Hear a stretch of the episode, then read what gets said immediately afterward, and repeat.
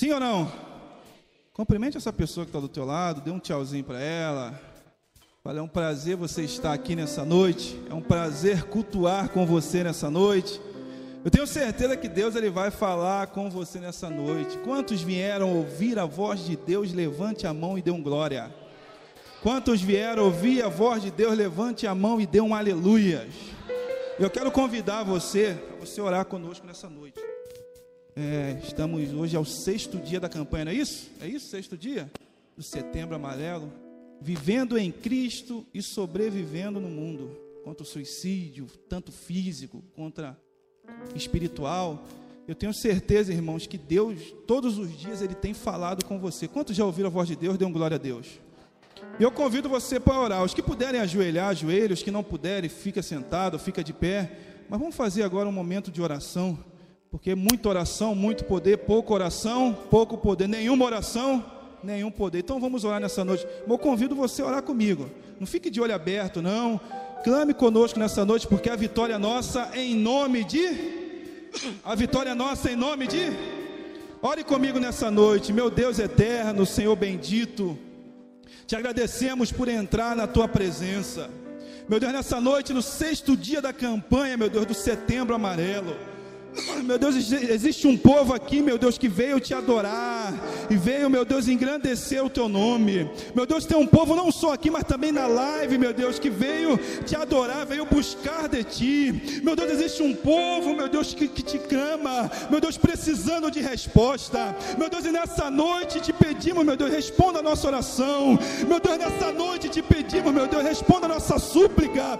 Meu Deus, responda o nosso clamor. Não é em vão, meu Deus, que estamos fazendo fazendo essa campanha, estamos fazendo essa campanha, meu Deus, não só propósito de te adorar, de buscar o Senhor, meu Deus, de ter resposta. A tua palavra diz: clama-me, responder-te-ei e anunciar-te-ei coisas grandes e firmes que tu não sabes. Meu Deus eterno, te pedimos nessa noite, responda nossa súplica, responda o nosso clamor. Meu Deus, esse teu servo, essa tua serva, meu Deus, que está sendo atormentado por esses pensamentos malignos. Meu Deus, sabemos que o adversário, ele tem se levantado e trabalhado na mente, trabalhado no sentimento, meu Deus, trabalhado, meu Deus, dentro do coração. Mas nessa noite te pedimos, joga esse demônio por terra, meu Deus, joga esses pensamentos malignos por terra, e que o teu nome venha a ser glorificado. Alabaçube aqui na Arábia. Meu Deus, é bom que estamos aqui te clamando, meu Deus, porque temos certeza que vamos receber de ti. Meu Deus, temos certeza, meu Deus, que vamos sair daqui, meu Deus, vitorioso. Meu Deus, temos que vamos sair daqui com a nossa vida transformada nessa noite. Alabaçube aqui na Arábia. Meu Deus, todos os louvores, todas as oportunidades, da primeira palavra à última, meu Deus, que venha ser para a honra e para a glória do teu nome. Meu Deus, te adoramos, meu Deus, te bendizemos, porque sabemos que são Deus que pode todas as coisas.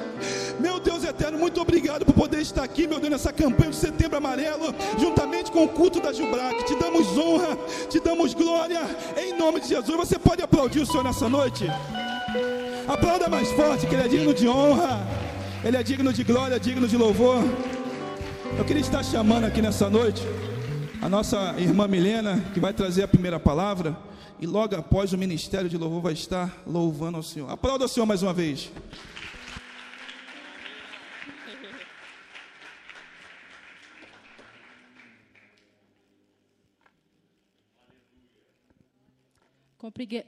Cumprimenta a igreja capaz do Senhor. Abram comigo no livro de Isaías, capítulo 40, versículo 26.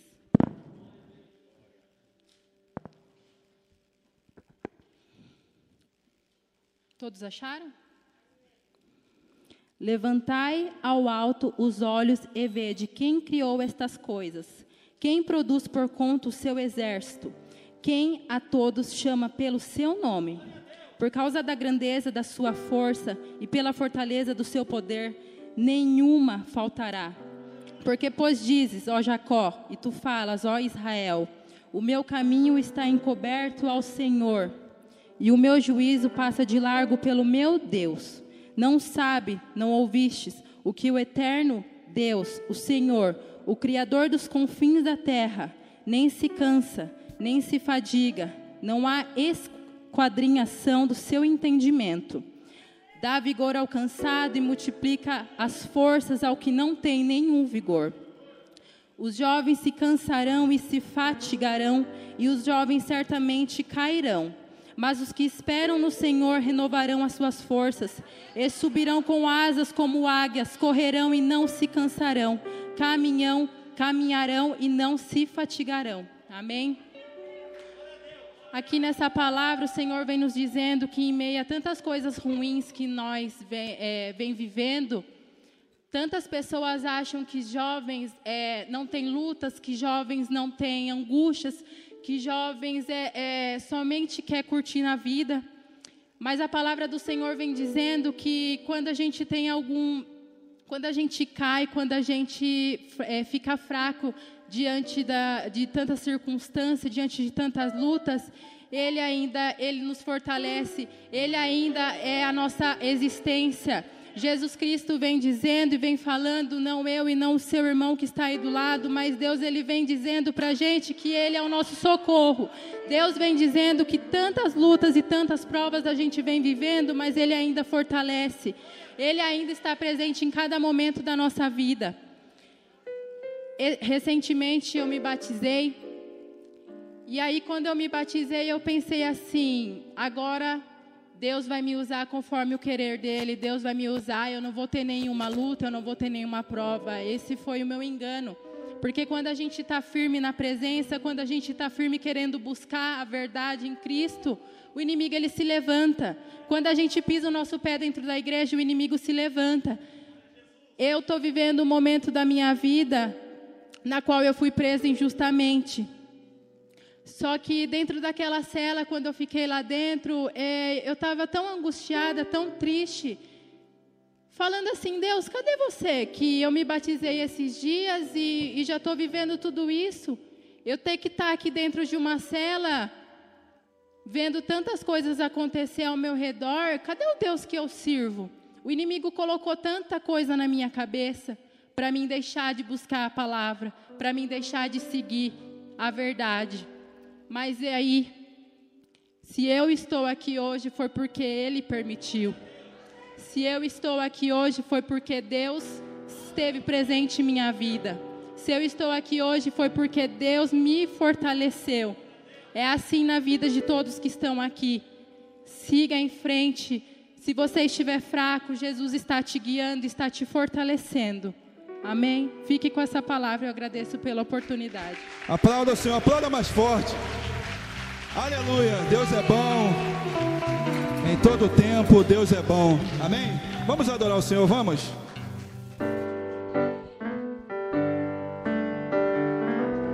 Adore com as palmas, com as palmas.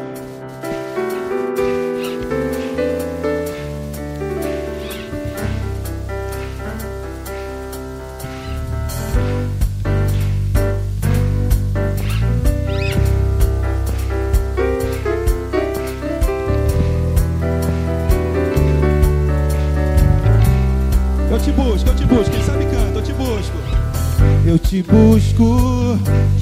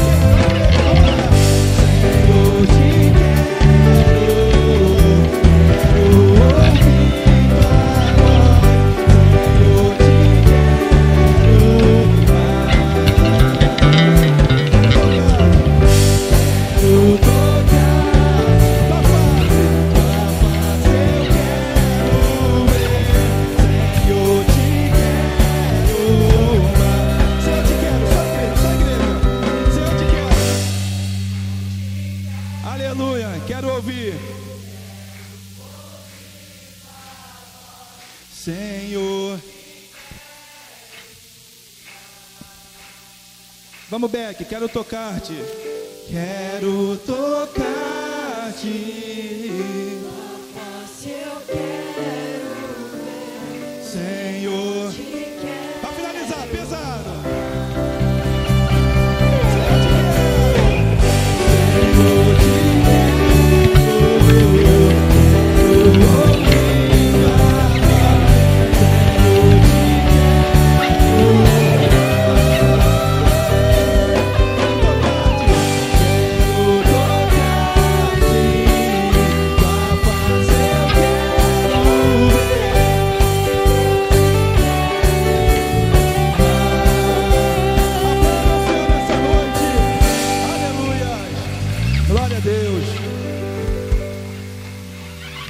Cantar agora um louvor bastante conhecido, que é os planos de Deus, e pedimos para que a igreja cante conosco. Vamos fazer desse louvor uma oração, amém? Amém, igreja?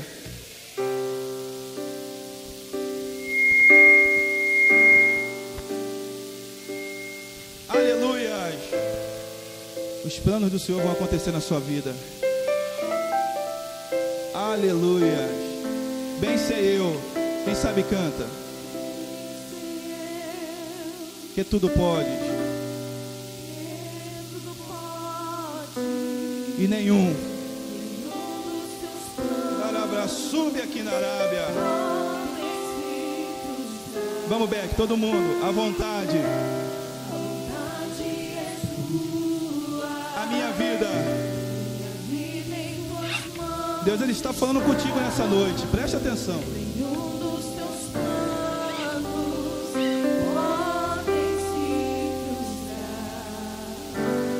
Nenhum. Dos seus se.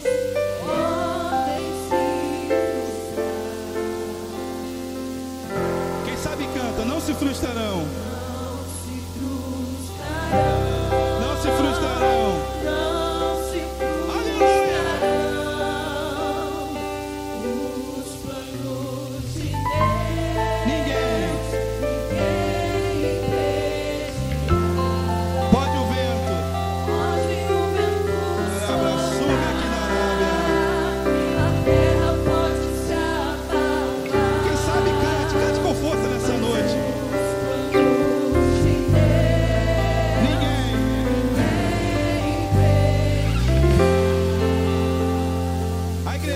see you.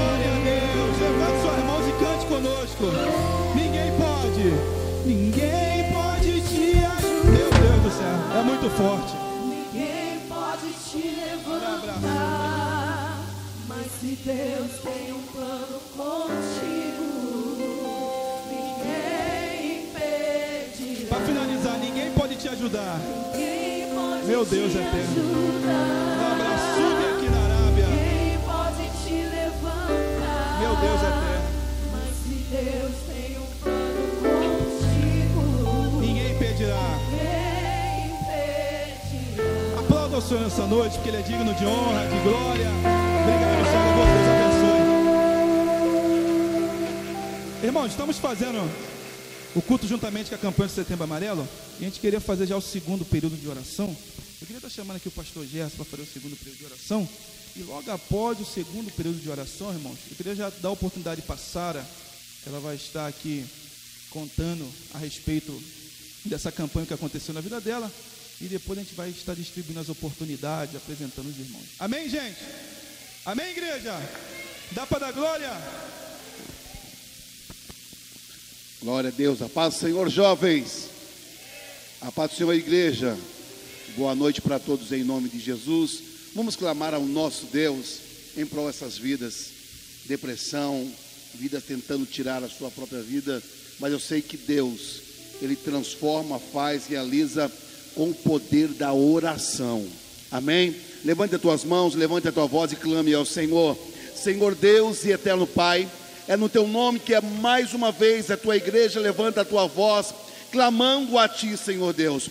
Repreendendo todo o espírito, ó Pai amado, de depressão, repreendendo todo o espírito contrário, repreendendo, ó Deus querido, todo o demônio que tenta, ó Deus, contra filhos, filhas, jovens, homens, mulheres, criança, trazendo, Senhor, ao suicídio. Mas nessa noite a tua igreja clama em nome do teu filho e amado Jesus Cristo, que toda potestade, que todo mal, ó, que até hoje tem tentado, Senhor, contra essas vidas nessa cidade, no nosso Brasil, no nosso país, nós agora repreendemos em o nome do Senhor Jesus Cristo, em nome do Senhor Jesus Cristo, em nome do Senhor Jesus Cristo, pois o Senhor é o dono da vida, e nesta noite a tua igreja clama por Senhor Deus querido, por salvação, por libertação e pelo milagre, em nome de Jesus. E você que crê, aplauda esse Deus maravilhoso.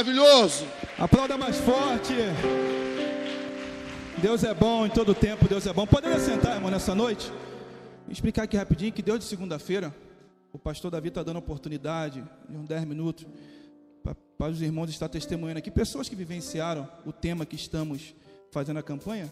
E hoje a Sara, a jovem Sara, vai estar aqui falando para nós nessa noite. Preste bastante, bastante atenção, irmãos, que eu tenho certeza que Deus ele vai falar com você. Amém? Sara, pode vir.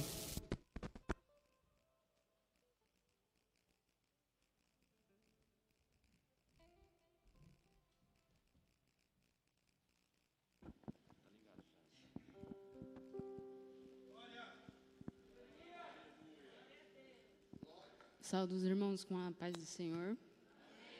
Bom, eu estou um pouco nervosa, que não é do costume meu, mas se caso eu falhar na minha fala, eu peço já desculpa para todos. Bom, é, eu fui gerada num,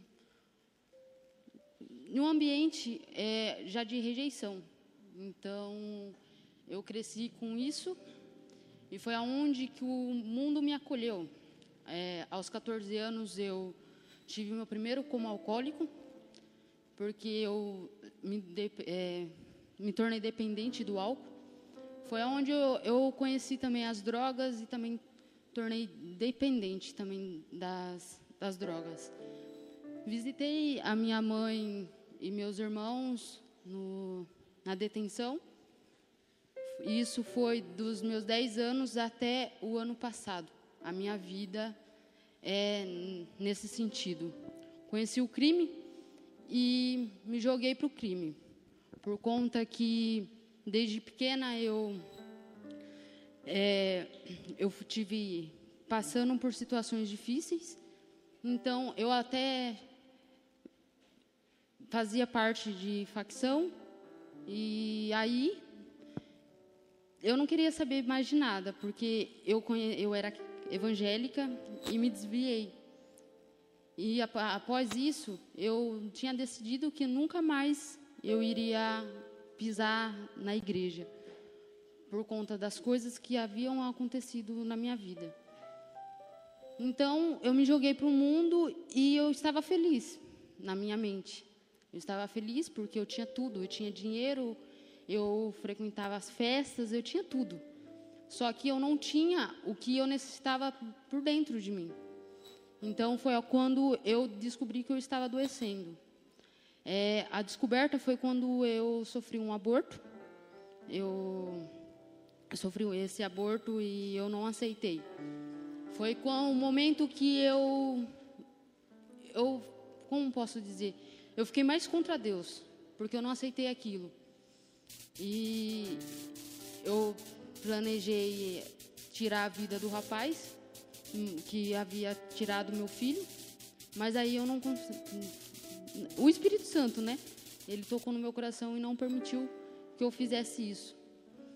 Então, como eu tinha algo vazio dentro de mim, eu procurei em várias religiões é, para ver se isso saciava dentro de mim. Que para mim Deus tinha já me deixado de lado. Então foi quando eu participei, participei de um ritual é, no candomblé. E isso fez mais mal ainda para mim. É, passou um tempo, eu fiz uma maldade com uma pessoa. E isso daí me foi a gota para mim se afundar mesmo. Aí eu procurei ajuda, fui comecei a tomar remédios controlados, eu tomava 12 por dia, contanto que é tarja preta. E fui diagnosticada como esquizofrênica e transtorno bipolar. É, no meu laudo diz que eu sou agressiva e eu não posso conviver em sociedade.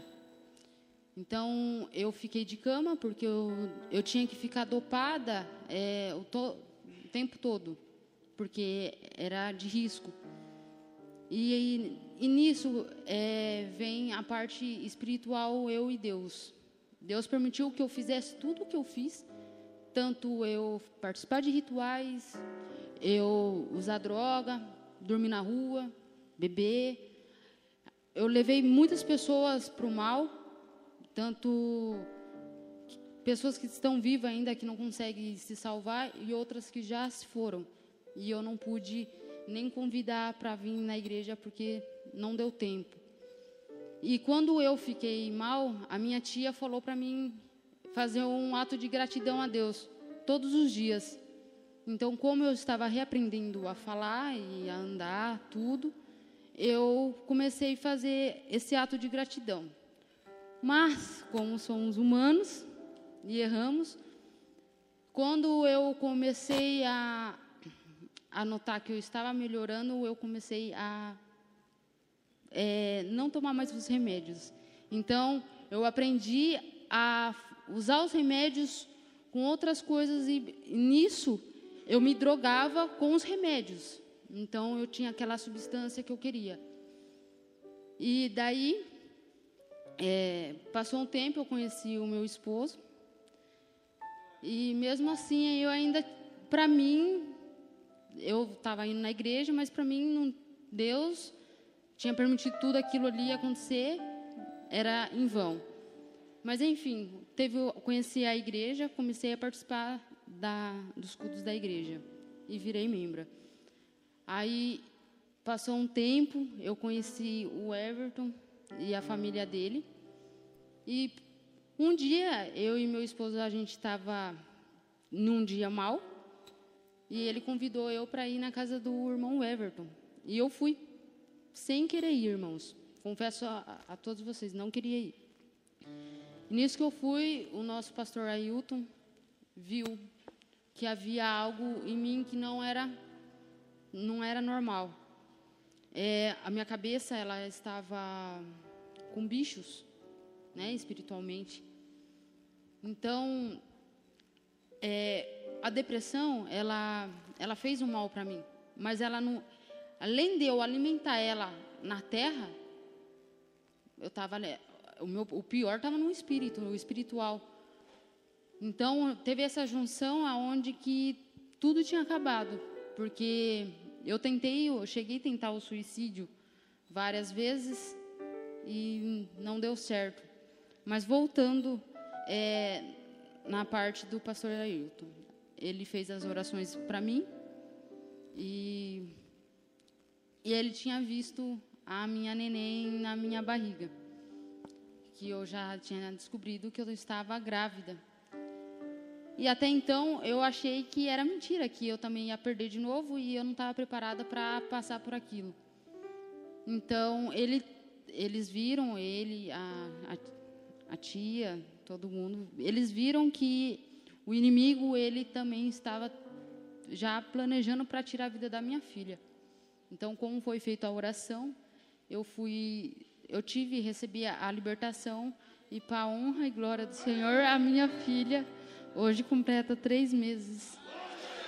E eu confesso aos irmãos que, na verdade, é, Deus sabe das nossas necessidades e Deus me enviou no momento certo.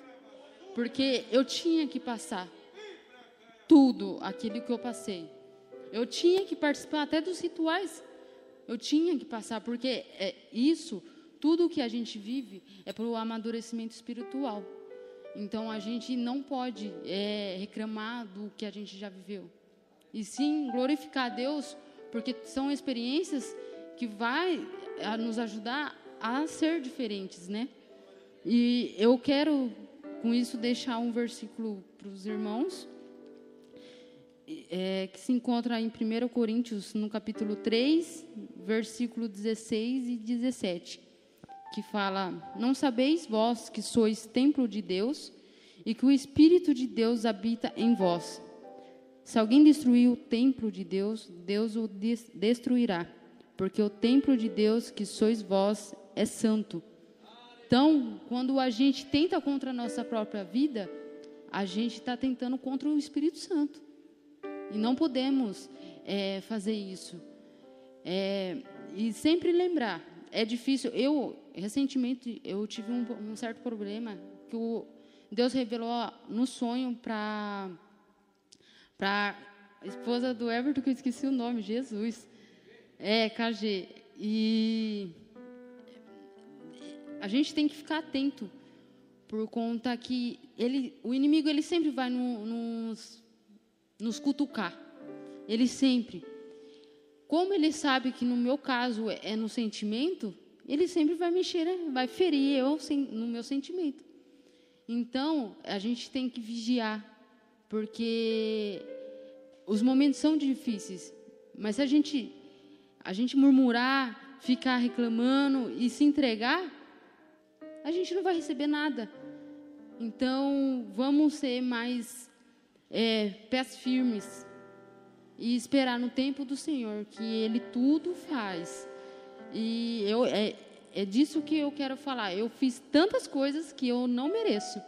Eu não mereço, mas Deus, mesmo assim, com tudo que eu fiz contra Ele, Ele ainda me deu uma nova vida e me presenteou com o melhor presente que alguém poderia ter, que é uma criança, né? É um anjo. E assim eu agradeço a oportunidade em nome do Senhor Jesus. Aplauda o Senhor mais forte, gente. Obrigado, Sara. Deus abençoe. Aplauda mais forte, aplauda mais forte. Meu Deus eterno.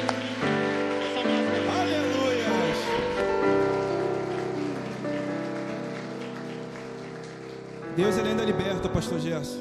Deus ele ainda transforma, Deus ainda, ele ainda cura. Aleluia, ele é o mesmo ontem, hoje e será eternamente. Quem muda muitas das vezes somos nós, nossa forma de pensar, nossa forma de agir, nossa forma de falar, com, principalmente com Ele. Mas Ele sempre vai ser o mesmo. Levante suas mãos e dê glória a Deus. Irmãos, vamos apresentar o visitante aqui. Está conosco, tá se colocando de pé, tá? Rafael, cadê o Rafael? Joabe, Rodolfo, Jonatas, Wanderson, é, partiu para lado de cá. Ah, Rodolfo é o pregador? Depois, depois eu Me perdoa. Meu primo Jonathan fica de pé. Cantor Jonathan do Rio de Janeiro. Wanderson, meu amigo, filho do pastor Vanderlei, que Deus abençoe. Vitor, filho do pastor Paulo, Deus abençoe. Jonathan, outro Jonathan, dois Jonathan. Rapaz, é muito Jonathan nessa noite. Uziel, é isso? Uziel, cadê você? Cássia, seja bem-vindo. Pastor Tito, fica de pé, meu amigo. Pessoal da marca da promessa, fica de pé. A Vitória, é Vitória, isso que está escrito aqui? Vitória, Pedro, Elis, Ricardo Souza, cadê você? Meu amigo, Deus abençoe. Estávamos lá na, na marca da promessa, não é isso? O cantor, Deus abençoe. E a Natália, isso? É Natália? Que Deus abençoe. Tem mais alguém? Ah, irmã Deusa, irmão Ailton, meu amigo irmão Ailton. Muito me ajudou quando eu estava internado, irmão Ailton foi lá em Campinas me buscar. Deus abençoe ele e toda a sua família. Tem mais alguém que a recepção não te alcançou? Levante a mão. Mais alguém? Ô meu amigo, fica de pé, esqueci seu nome, cara. Alexandre, aqui não está anotado. Ah, está aqui, desculpa. Alexandre, lá do Rio de Janeiro. Esses cinco aqui, irmão, fica de pé, Rodolfo, preletor da noite. Nosso amigo evangelista Rodolfo, nos atendeu o nosso convite, veio lá do Rio de Janeiro. Eu tenho certeza que Deus ele vai falar mais uma vez conosco nessa noite. Você pode dizer um amém? Como é que a igreja diz, saldo os visitantes? Um, dois, três.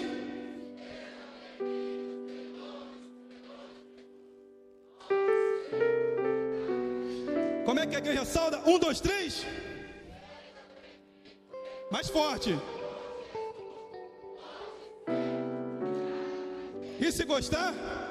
Como é que canta? Sua presença aqui nos trouxe. Pode sentar, pode sentar. E de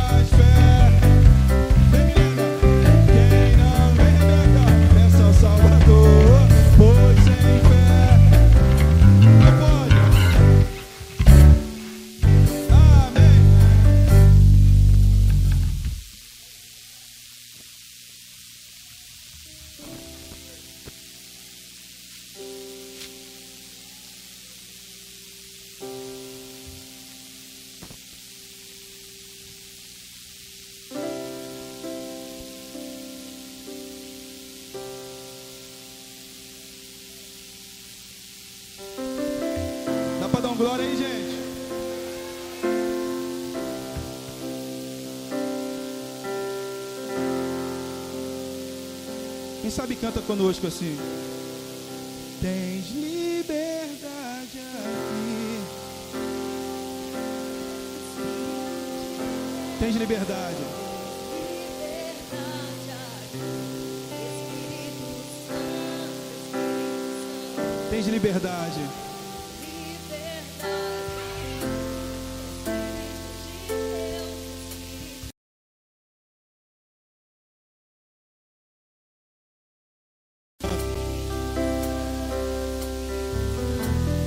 Eu sou tua casa. Cante conosco nessa noite.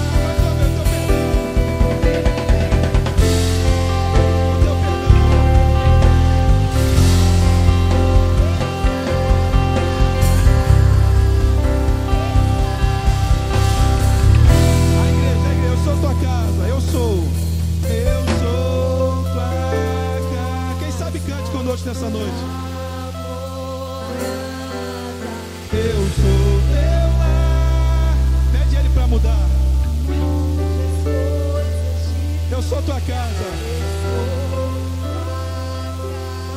Tua morada.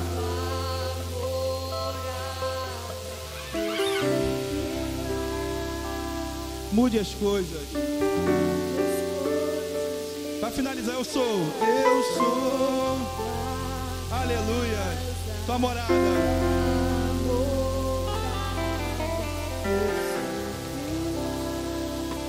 Mude as coisas. Aplaudir o Senhor nessa noite? Obrigado, Gilberto. Deus abençoe. Aleluia.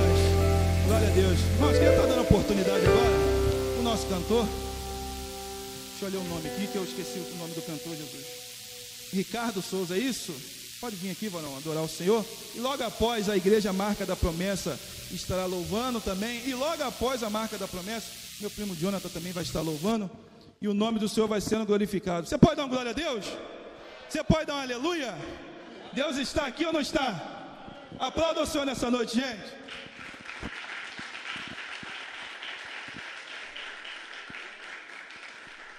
Glória a Deus.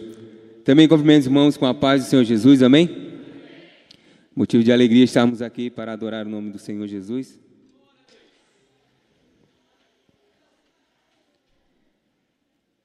Às vezes a gente se questiona, pergunta para Deus aonde erramos, mas o Espírito Santo é aquele que conhece a minha vida, conhece a tua vida e ele nos faz lembrar dos momentos que a gente tinha de intimidade com ele. E ele fala: Filho, você lembra quando você me buscava? Quando você se apresentava para mim? Às vezes você não tinha nem palavras, mas as tuas lágrimas eram o suficiente para chegar até mim. Mas o tempo foi passando e você se esqueceu desse momento com ele. Mas nessa noite ele fala que ele continua no mesmo lugar te esperando. Mas o inimigo ele fala que que acabou, que não tem mais jeito. Mas o Senhor ele fala assim: "Eu estou aqui para sarar as tuas feridas". Porque quando eu morri na cruz por você, eu sabia das tuas limitações. Eu sabia das tuas fraquezas. Mas eu também sei que no fundo da tua alma ainda existe um pouco de adoração. E eu sei que se você se esforçar, você vai conseguir me adorar diante da tua dor. E quando você me adora diante da dor, eu vou sarar as tuas feridas. E aí o inimigo ele vai olhar para você e vai dizer assim: ele é diferente. Ela é diferente. Mesmo machucada, mas ela está aqui. Mesmo ferida, mas ela decidiu vir adorar. E é esse os verdadeiros adoradores que o Senhor procura. Aqueles que adoram a Ele independente da situação, independente do cenário, se está com saúde ou se não está. O que importa é que você é servo dele. O que importa é que você é servo dele. E o que importa é que tudo isso aqui vai passar, mas que um grande dia eu e você vamos encontrar com ele. E lá não vai existir mais dor, não vai existir mais sofrimento. Porque o Senhor ele é tudo aquilo que eu e você precisamos. Louvado seja Deus.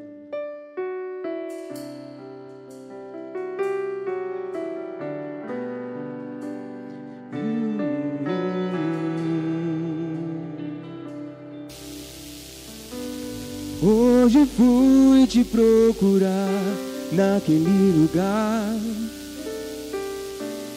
onde você me chamava de pai.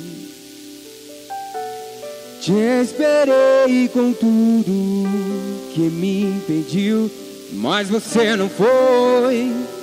Onde é que você está? Já não ouço mais a sua voz. Você não tem mais tempo para vir aqui. Tá tão ocupado com as suas coisas e se esqueceu de mim. Mas se precisar de um ombro pra chorar, ainda vou estar naquele lugar onde você buscava, eu ia te encontrar, meu filho, no santo lugar. Eu quero te encontrar, sarar suas feridas e te perdoar. Lá naquela cruz, morri em seu lugar. Filho, nada irá me impedir de te amar.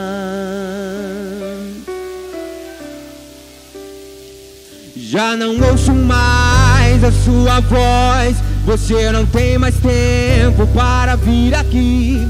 Tá tão ocupado com as suas coisas e se esqueceu de mim. Mas se precisar de um ombro pra chorar, ainda vou estar naquele lugar onde você buscava, eu ia te encontrar, meu filho no santo lugar. Eu quero te encontrar, sarar suas feridas e te perdoar. Lá naquela cruz, morri em seu lugar. Filho, nada irá me impedir de te amar.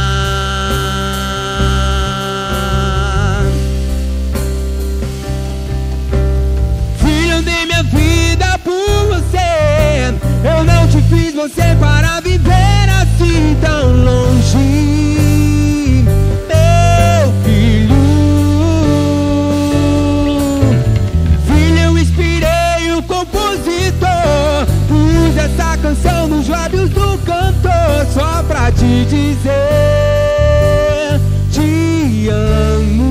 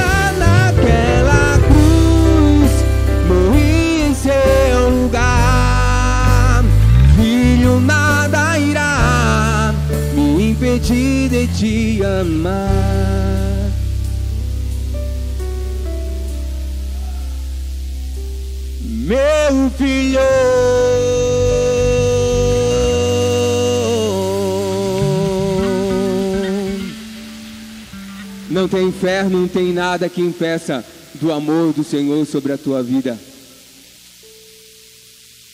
Mas tem momentos na nossa vida que a gente acha que já está bom. Mas é na hora que o Senhor fala assim: Será que você pode se render só mais um pouquinho? Será que você pode me adorar só mais um pouquinho? Porque quando a gente acha que já é o suficiente, o nosso ego ele começa a querer tomar conta do Espírito Santo. Mas nessa noite o Espírito Santo de Deus ele nos ensina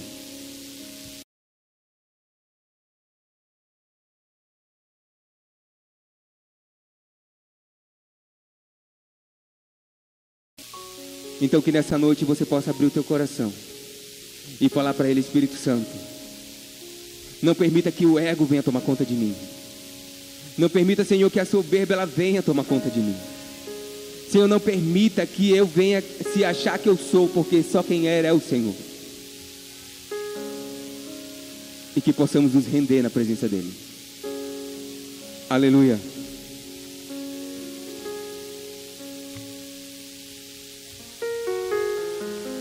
Aleluia. Tu és fiel, Senhor. Só o teu amor, Pai. Só a tua graça nos basta, Espírito Santo do Senhor.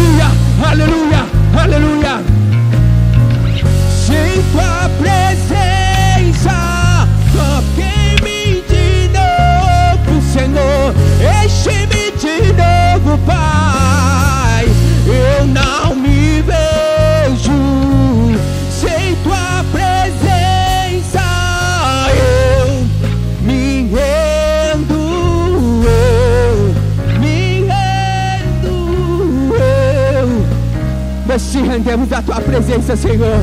Sinta o Espírito Santo de Deus te abraçando nessa noite. Se sinta abraçada por Ele aí. Aleluia. Me rendo eu, me rendo a ti. Aleluia. Porque fiel é o Senhor. Fiel é aquele que reconhece que o Senhor está acima de todas as coisas. E que somos verdadeiros adoradores, porque estamos aqui para se prostrar quantas vezes for necessário na presença dEle.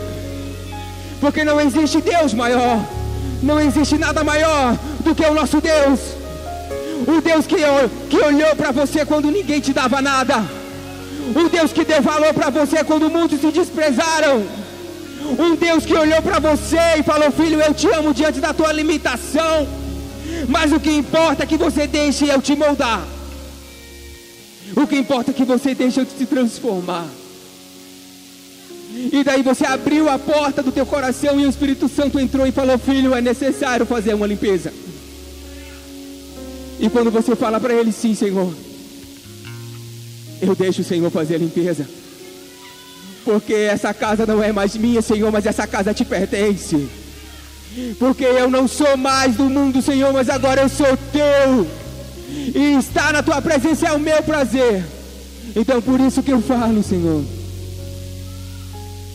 Eu me rendo, eu me rendo, eu me rendo a ti. Você pode declarar? Eu me rendo,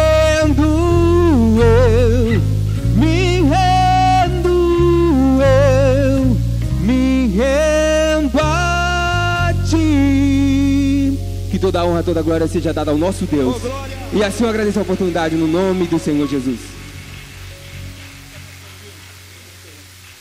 Você pode aplaudir mais forte? Os irmãos da marca da promessa, por favor. Logo após o meu primo Jonathan vai estar louvando e bendizendo o nome do Senhor. Tem fogo aí, gente?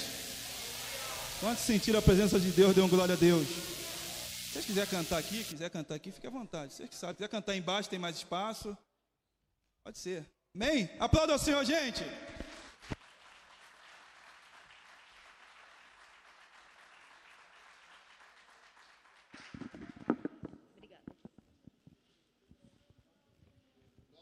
Glória a Deus. Nós, jovens da Marca da Promessa, saudamos a todos com a paz do Senhor. É, convidamos a todos a se colocar de pé para louvar junto com a gente. Aleluias. A palavra do Senhor em Jeremias diz que se a gente buscar Ele de todo o nosso coração, nós os acharemos. Será que nessa noite nós podemos achar? Será que nessa noite temos aqui verdadeiros adoradores que adorem o Senhor em espírito e em verdade? Aleluias. Vamos adorar enquanto é tempo, enquanto podemos, enquanto podemos achar o Espírito Santo. Aleluia, Jesus.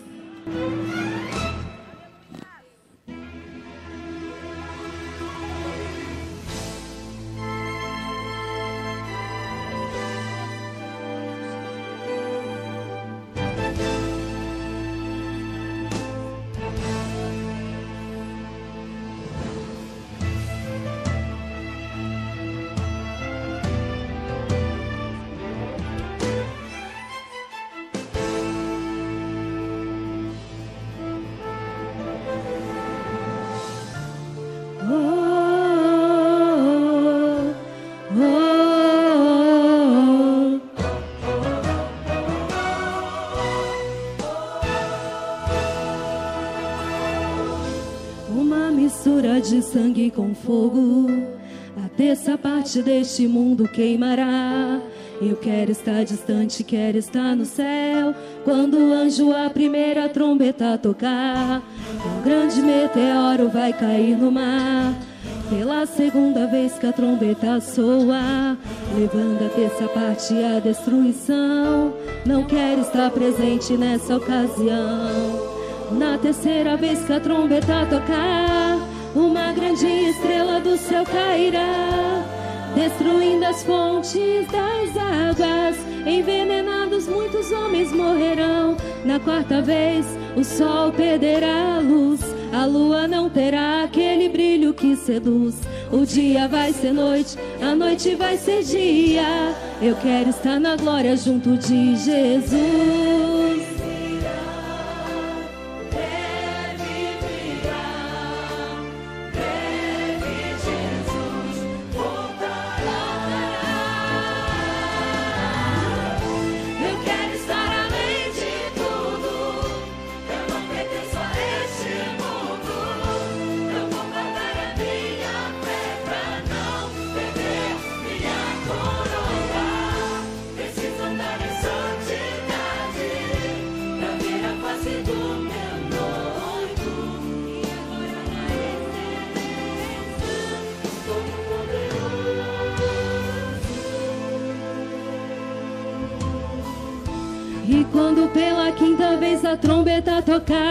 A porta do inferno então se abrirá.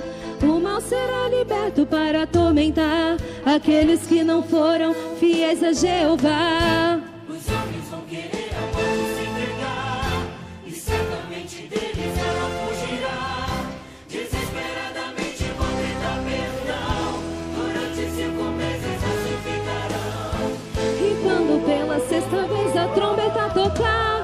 200 milhões de anjos do inferno virão. São eles cavaleiro da destruição, matando a terça parte da população.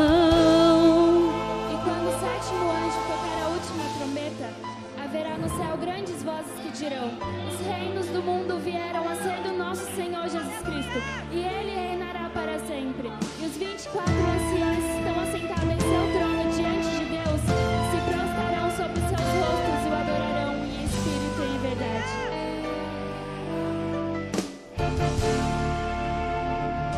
Não quero estar aqui quando as trombetas tocarem.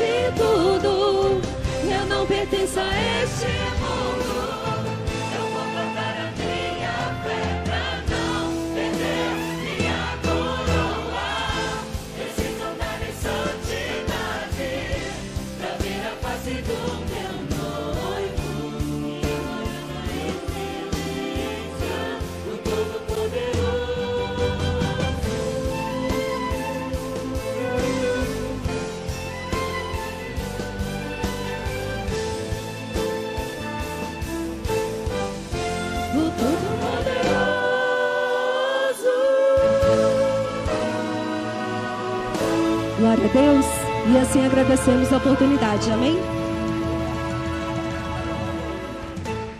Aplauda mais forte. E agradecer a Igreja Marca da Promessa, que Deus abençoe. Nosso cantor Ricardo Souza também, que Deus abençoe. Pode assentar, gente. Chamando meu primo Jonathan aqui, que está louvando o nome do Senhor. Logo após, o grupo de dança da Jubrac vai estar também apresentando também para nós aqui nessa noite. E o nome do Senhor vai ser glorificado. Amém, igreja? Dá para dar glória? Aleluia. Saúde a todos que a paz do Senhor. Amém. Amém, igreja. Quem está sentindo a graça de Deus aqui nessa noite?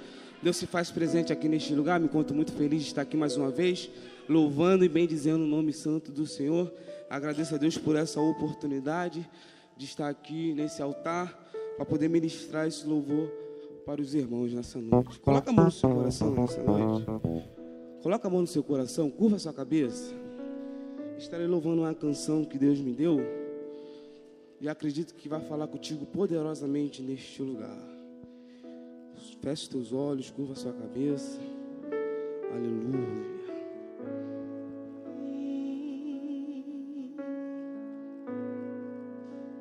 Escute.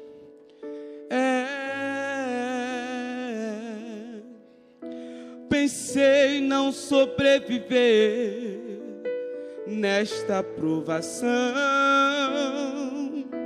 Pensei que os meus sonhos se escapou das minhas mãos. Mas pude ver que não depende de mim, depende só de Deus, depende só de Deus. É, pensei não sobreviver nessa provação. Pensei que os meus sonhos se escapou das minhas mãos, mas pude ver que não depende de mim, depende só de Deus, depende só de Deus. Escute isso aqui. Tu és a minha força, ó Senhor. Tu és o Deus que acalma o vento, tu és o meu doutor. Diante de ti eu vim me entregar, porque sabemos que outro Deus não há. No meio desse vento, Deus está cessando. A sua casa, a sua família não vai parar, pois Deus cuida de tudo enquanto tu adora. Então continue a adorar. Quem está sentindo a graça dele aqui, levanta a sua mão, querido. Oh, aleluia. Oh.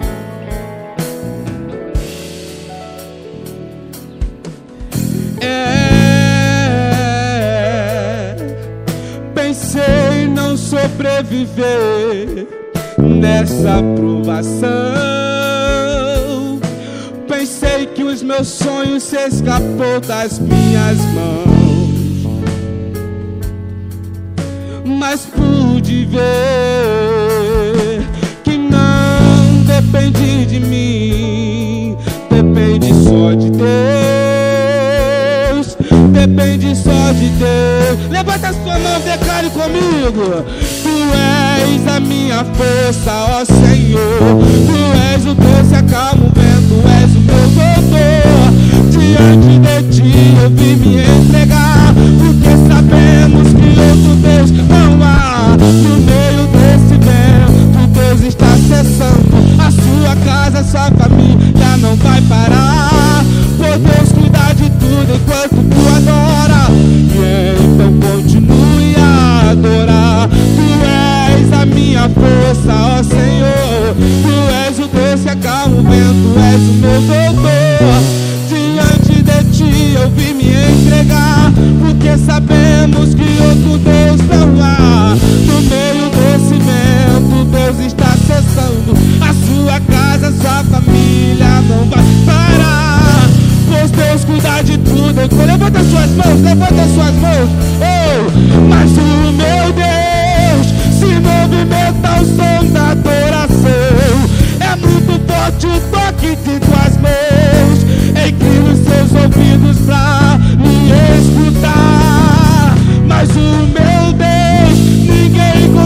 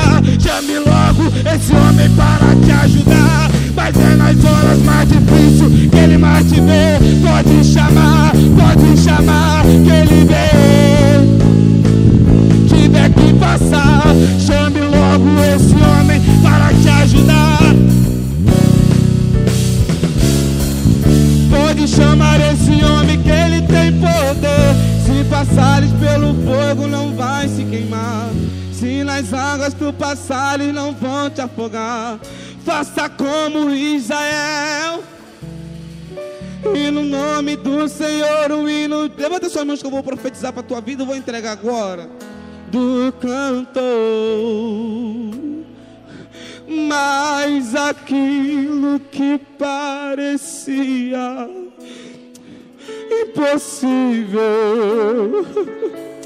Aquilo que parecia ela não ter saída, não. Mas aquilo que parecia ser a sua morte. Mas Jesus mudou a tua sorte. Você é um milagre, hoje está aqui baixinho. Mas aquilo que parecia impossível nessa noite para sua vida, aquilo que parecia não ter saída não, mas aquilo que parecia ser a sua morte mas Jesus mudou a tua sorte. Você é um milagre, hoje está aqui. Levanta a sua mão, querido. Que você é milagre nessa noite. Não perca essa oportunidade, não, querido. Tinha muitos que daria tudo, Everton, para estar aqui, mas não pode. Porque está no leito do hospital, entubado entre a vida e a morte. E você está aqui, não quer adorar, querido. Levanta a sua mão. Glorifica o nome santo do Senhor. Que Ele se faz presente aqui. Cadê você que vem adorar? Cadê você que vem adorar, querido? Oh, teve um tempo da minha vida, Everton. Porque eu desobedeci às ordens de Deus. Por eu querer fazer minhas próprias vontades. Deus permitiu que eu batesse com o carro e capotasse. A gente estava até falando isso lá em casa hoje. Mas o mais interessante disso tudo é que quando eu saí de dentro daquele carro, o Espírito Santo de Deus falou comigo, filho! Estou te dando mais uma oportunidade. Nessa noite é noite de oportunidade para a tua vida, querido. Você não era nem para estar aqui, você já era para estar morto. Mas o Espírito Santo de Deus está falando: agarra essa tua oportunidade que eu estou te dando hoje. Você entrou aqui nessa noite pedindo força, falando: Senhor, eu não aguento mais. Eu não aguento mais, Senhor. Se o Senhor não falar comigo nessa noite, eu não ponho mais meu pé dentro da igreja. Mas o Espírito Santo de Deus está falando: é oportunidade nessa noite para a sua vida. Aleluia. Aleluia. Aleluia. Aleluia. Aleluia. Levanta sua mão, querido. Levanta sua mão. Levanta sua mão que eu vou profetizar para sua vida e vou entregar agora. Aleluia. Dominai a. É noite de tratamento, querido. É noite de tratamento para a sua vida, querido. É noite de tratamento para a sua vida. Se coloca de pé comigo, Everton. Eu vou entregar agora. O Espírito Santo está me posicionando. Me... Isso. Levanta sua mão, querido. Levanta suas mãos. Aleluia, aleluia, aleluia. Tu vai ficar com a mão levantada e uma você vai colocar no teu coração. Aleluia. Tu vai curvar sua cabeça nessa noite. Dominai a séblia, copinúcia, remanda a séblia. Aleluia. Espírito Santo. Oh, meu consolador. Aleluia. Espírito Santo. Oh, sabes quem eu sou. Há uma graça que vai tomar essa igreja aqui, querido. E mesmo assim, se importas comigo.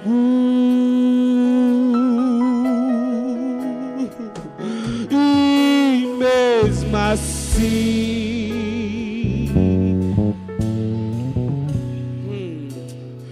moras em mim.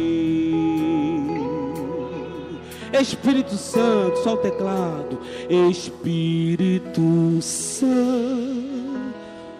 Derramando a súblia, cubinai a séblia, meu consolador. Chamanai a séblia, Espírito Santo de Deus. Aleluia. Deus está tratando com pessoas aqui, querido. Sabes quem eu sou.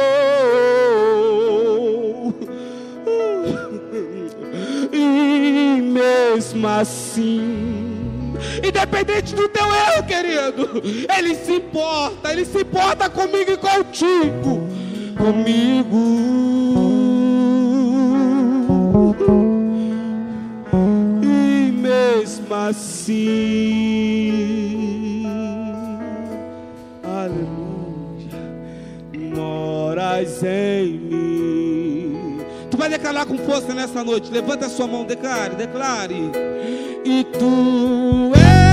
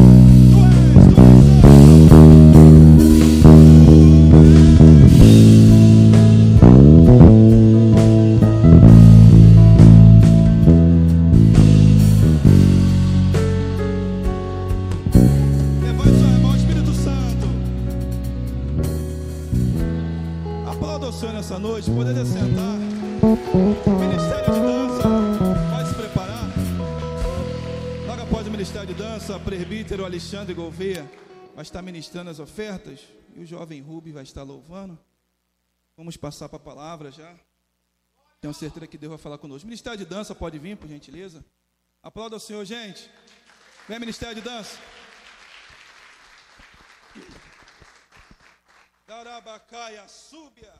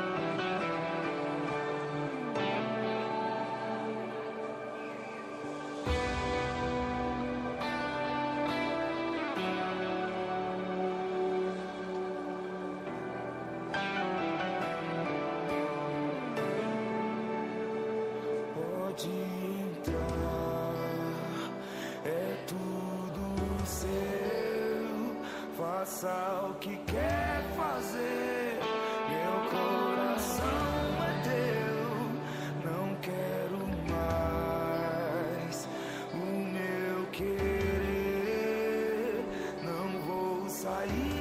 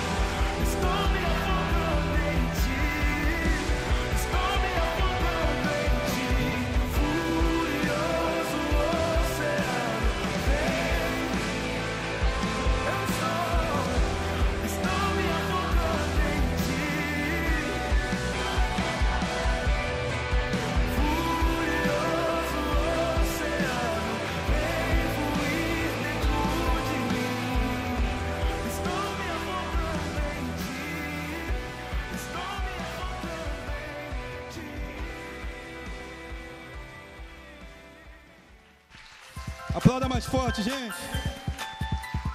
Presbítero Alexandre Gouveia. Logo após o Rubem vai estar louvando. Depois já vamos passar para a palavra, que eu tenho certeza que Deus ele vai falar conosco nessa noite. Quantos querem ouvir a voz de Deus? Dê um aleluia. Aleluia. A paz do Senhor, povo de Deus, amém? Glória a Deus. Se coloque de pé, por gentileza, por favor. Como está bom, bom estar na casa do Senhor Jesus. Posso dizer que já sinto a presença de Deus aqui neste lugar. Deus já falou comigo através dos louvores, através do testemunho da irmã Sara e a- através dos louvores, da palavra inicial. Eu tenho a certeza que o Senhor Jesus ele vai continuar falando no meu e no teu coração. Agora é a hora da oferta e o Senhor diz que a gente tem que ofertar e dizimar com. Vamos lá. Aqui só tem jovens, amém? Misericórdia. Aqui só tem jovem, amém? O mais velho aqui é o pastor Gerson. ah, não, a missionária Carmosina. Brincadeira. Mas na presença do Senhor Jesus, todos nós somos jovens. Gostaria de ler com os irmãos Salmos 122. Aleluia. Primeiro, alegrei-me quando me disseram: Vamos à casa do Senhor. Nós estamos aqui para cultuar e adorar ao Senhor Jesus. Não existe melhor oferta. Tudo que nós trazemos é o melhor. Se você separou lá na sua casa a sua oferta, esse aí é o seu melhor. Aquilo que você pegou e falou assim: "Não, eu vou ofertar na casa do Senhor Jesus". O Senhor Jesus ele não vê quantidade, ele vê a qualidade. Sabe aquela moedinha que você, única que você tinha, você pegou e falou assim: "Essa eu vou ofertar na casa do Senhor Jesus". O Senhor ele viu a intenção do seu coração. Eu posso dizer que nessa noite eu estou muito alegre na presença do Senhor Jesus. Então, quanto mais alegre nós estamos, mais nós adoramos ao Senhor. Quanto mais alegre você tiver, mais você vai ofertar na casa do Senhor Jesus. Aí você olha para mim, diz assim: presbítero, eu estou desempregado, eu não tenho oferta. Mas só o fato de nós entregar a nossa melhor adoração. Hoje eu vi aqui pessoas se derramando na presença do Senhor Jesus. E eu quero dizer para você, o Senhor Jesus ele tem mais para mim e para você nessa noite. O Senhor Jesus ele não terminou, mas agora é hora da oferta. Pega a sua oferta agora nessa noite. Pega aquilo que você separou nessa casa, aquilo que Deus propôs no seu coração nessa noite para ofertar.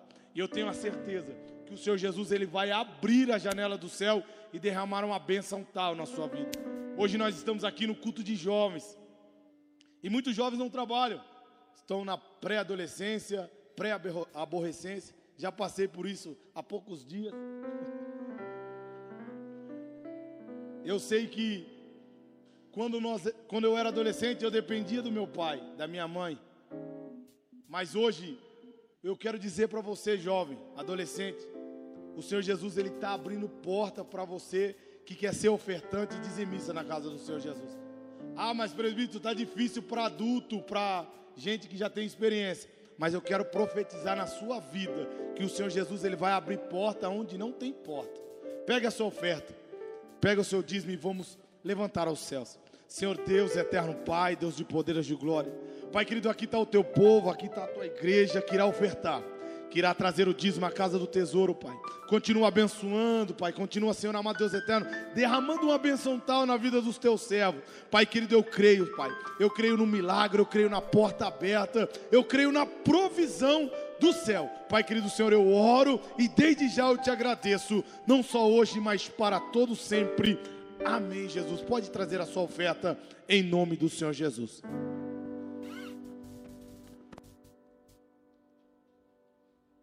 Glória a Deus. Cumprimento a igreja com a paz do Senhor, amém. Pode continuar de pé, feche seus olhos.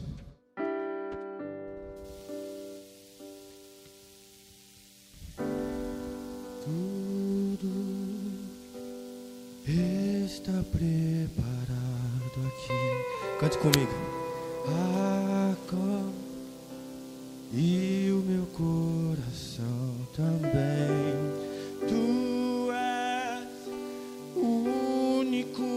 motivo que me fez chegar. Os filhos. Os filhos. Cante comigo.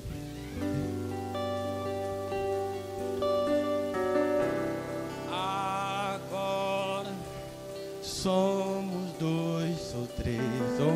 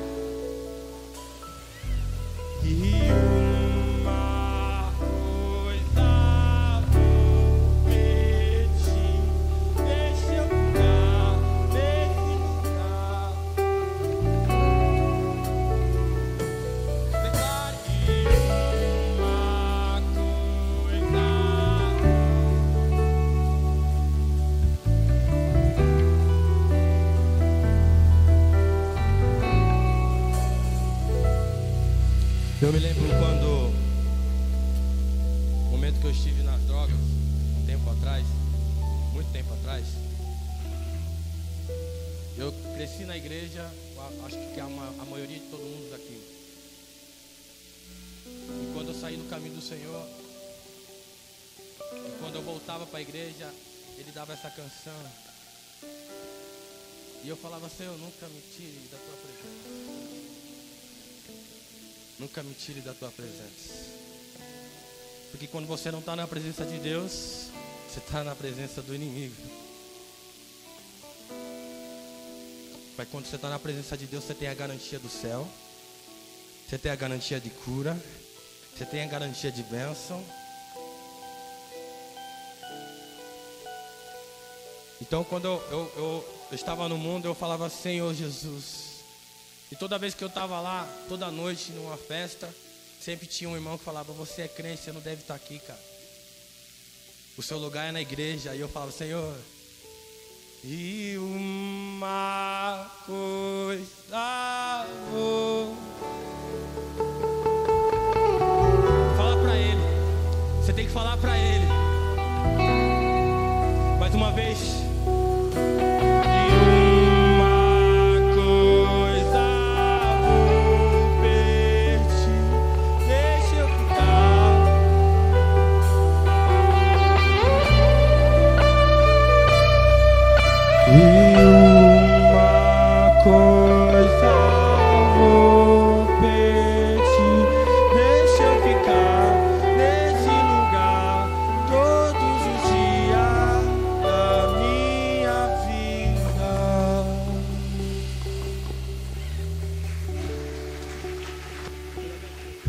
Aplauda mais forte, gente.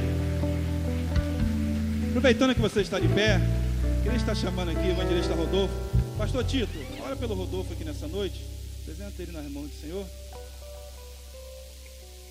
Não vá embora, irmão, que eu tenho certeza que Deus ele vai falar com você nessa noite. Quantos querem ouvir a voz de Deus, digam aleluia.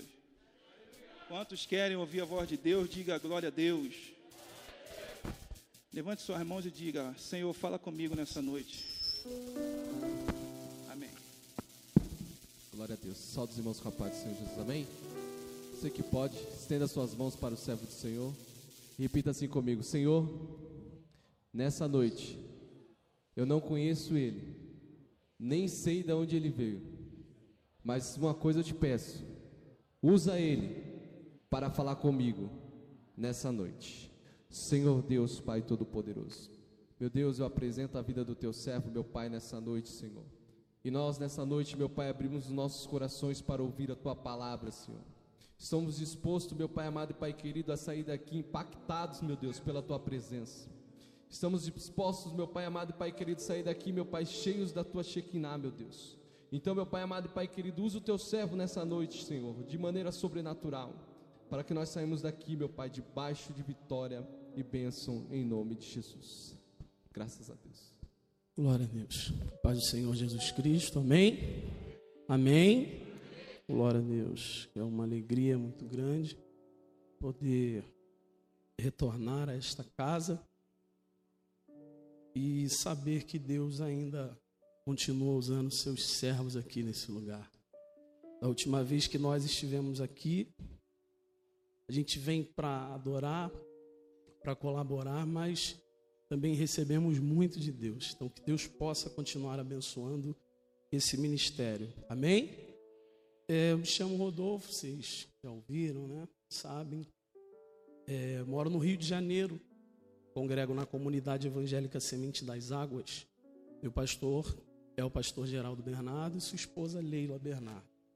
Tem também meu pastor Alcides e me liberaram para estar com os irmãos aqui nessa noite glorificando o nome do Senhor. Não vim sozinho, não tenho como deixar de agradecer, porque a Bíblia diz que existem amigos mais chegados que amigos que estão sempre conosco, sempre nos ajudando. Está ali nosso irmão Alexandro, né, um grande homem de Deus, novo convertido, tem pouco tempo de caminhada, mas Deus já tem tratado muito na vida desse homem e eu creio que será um grande pregador da palavra, porque muito grande é o testemunho. Está aqui no teclado cantor Jonathan, toca bateria, teclado, isso é uma benção, né?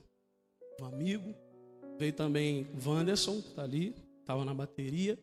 E também nosso irmão Diácono Vitor, estava aqui no contrabaixo. Deus abençoe, amém? Apocalipse, capítulo de número 3, por gentileza, abra comigo a sua Bíblia. Apocalipse, capítulo de número 3. Para agradecer também ao presbítero Everton pelo convite, nosso mestrão, amém? Pastor Ailton, missionário Cleusa também, sintam-se abraçados. Você encontrou aí Apocalipse, glória a Deus, capítulo de número 3. E o verso é o verso de número 17. Quem encontrou, diga glória a Deus.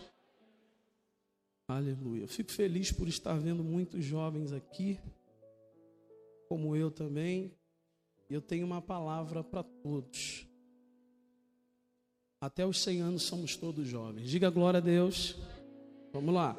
Você encontrou Apocalipse 3, verso de número 17 diz: Como dizes, rico sou e estou enriquecido e de nada tenho falta. E não sabes que és um desgraçado e miserável e pobre, cego e nu. Verso 18: Aconselho-te que de mim compres ouro provado no fogo, para que te enriqueças e vestes brancas, para que te vistas e não apareça a vergonha da tua nudez, e que unjas os olhos com colírio para que vejas. Verso de número 20. Eis que estou à porta e bato. Se alguém ouvir a minha voz e abrir a porta, entrarei em sua casa, e com ele cearei, e ele comigo. Você pode dar um glória a Deus aí bem forte, amém? Pode tomar o seu assento. Glória a Deus. É um texto conhecido de toda a igreja, e com essa temática eu ainda já havia comentado com Everton logo assim que nos fez o convite e falou da proposta desse culto. E nós temos lidado com isso também lá no Rio de Janeiro. Jovens e pessoas, na verdade, de todas as idades que têm passado por essas crises internas. E nós sabemos o quanto isso é difícil, mas sabemos também que o nosso Deus é fiel e poderoso e ele pode mudar a situação. Irmãos, a carta que nós lemos, direcionada à igreja de Laodiceia, na verdade, João, quando escreve esse livro, o livro de Apocalipse, às vezes nós temos uma percepção errada desse livro, porque nós olhamos para Apocalipse, vemos como um livro muito duro, um livro onde Deus vai falar é, de muitas coisas, porém, na verdade, o nome no original, no grego, Apocalipse, da ideia de desocultamento, Everton. Ou seja, Deus está mostrando aquilo que está oculto. Deus está revelando aquilo que ninguém sabia, aquilo que ninguém conhecia.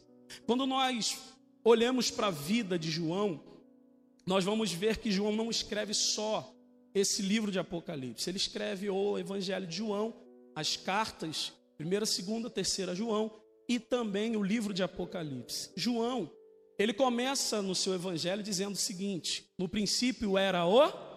Você conhece muito bem esse texto. E o Verbo estava com Deus, e o Verbo era Deus.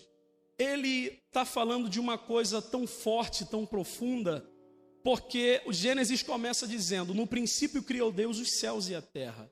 João está indo além daquilo que o Gênesis descreve, porque ele vai dizer: No princípio ele era o Verbo, ele estava com Deus e ele era Deus, antes de todas as coisas serem criadas. E aí ele vai dizer que o Verbo se fez carne. E o que é o Verbo? Nós conhecemos e sabemos que é a palavra. O Cristo, ele era a palavra encarnada. E eu quero liberar algo aqui para a sua vida nessa noite. Isso é um pensamento judaico. Quando eles dizem João afirma que Jesus é o Verbo encarnado, eu me lembro de quando Jesus disse: Eu sou o caminho, a verdade e a vida. Você pode repetir isso? Eu sou o caminho, a verdade e a vida. É isso que diz para nós. Só que quando os estudiosos, na época, todos os jovens estudavam e conheciam das leis de Deus, Existe um pensamento que diz o seguinte: do hebraico se escreve não da esquerda para a direita, e sim da direita para a esquerda. É interessante porque quando se pegava o rolo, o papiro, para fazer um, uma leitura do texto sagrado, existiam os dois rolos e o texto em si, o papiro. E vão é, apresentar da seguinte forma: que esse primeiro rolo ele na verdade significa a verdade. O texto em si, o pergaminho, ele é o caminho, e esse último rolo que está do outro lado é a vida. Ou seja, quando Jesus está dizendo, Eu sou o caminho, a verdade e a vida, ele está dizendo de fato, Eu sou a palavra encarnada, eu sou o Verbo vivo que desceu do céu, e nós sabemos muito bem que não há outra forma de nós herdarmos a maior promessa, que é a promessa da vida eterna, não há outro jeito de ter uma vida bem-sucedida, a não ser através da palavra, a não ser através daquilo que Jesus nos apresenta, através da sua vida, quando ele diz que ele é a Torá encarnada, ele é o Verbo vivo que desceu do céu. O Evangelho de João é um evangelho muito profundo.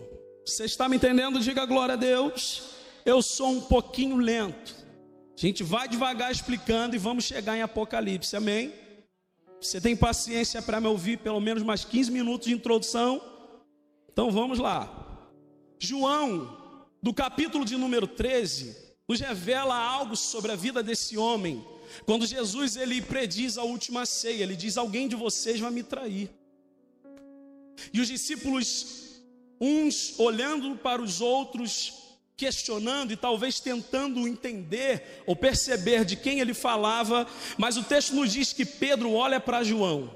E quando ele olha para João, Jonathan, o texto vai dizer que era como se ele estivesse fazendo um sinal para João, dizendo: pergunta para Jesus de quem ele está falando.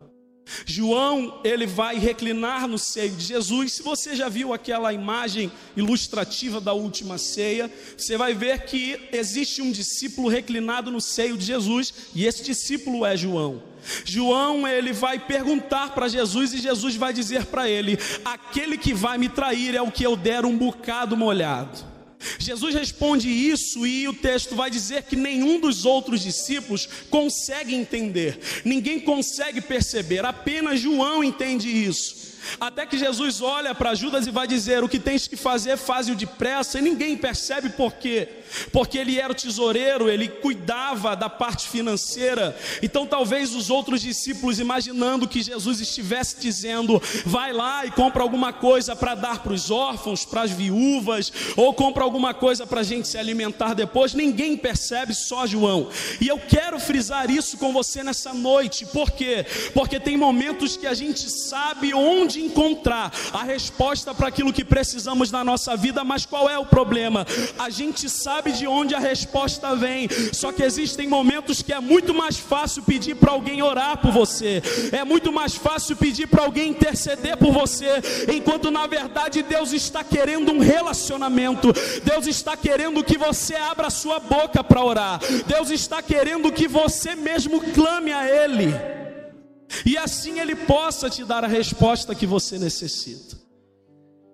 Isso não é problema pedir para alguém orar. O problema é quando eu fico dependente de alguém e eu não oro e não falo com meu Deus. Dentre muitas coisas importantes, João, junto com Jesus e os outros discípulos, eles eram todos jovens. Você sabe que Jesus inicia o seu ministério aos 30 anos de idade dura até os 33. Essa era a faixa de idade dos discípulos, todos jovens. Quando falamos de jovens, falamos de alguém inexperiente na vida, porque quem tem mais idade já viveu mais, errou mais, aprendeu mais, com os erros dos outros também.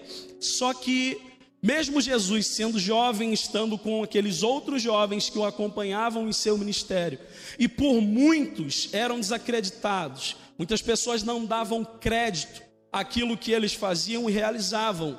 Jesus, ele, dentre os doze discípulos, eu preciso falar algumas coisas que você já sabe e conhece, para que a gente chegue no raciocínio no texto.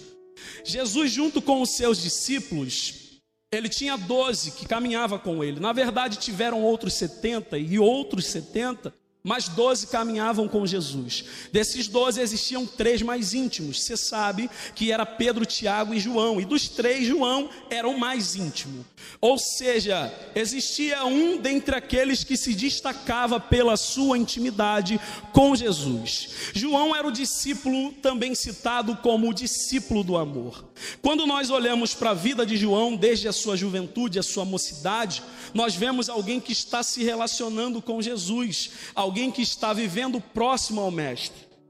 Quando a gente chega no livro de Apocalipse, a história vai dizer que após a ascensão de Cristo, as dez primeiras perseguições da igreja, na segunda, agora vão liberar uma palavra sobre a vida de João, e talvez você já ouviu isso, que era para que pegasse João e colocasse ele dentro de um local onde estava o óleo fervendo.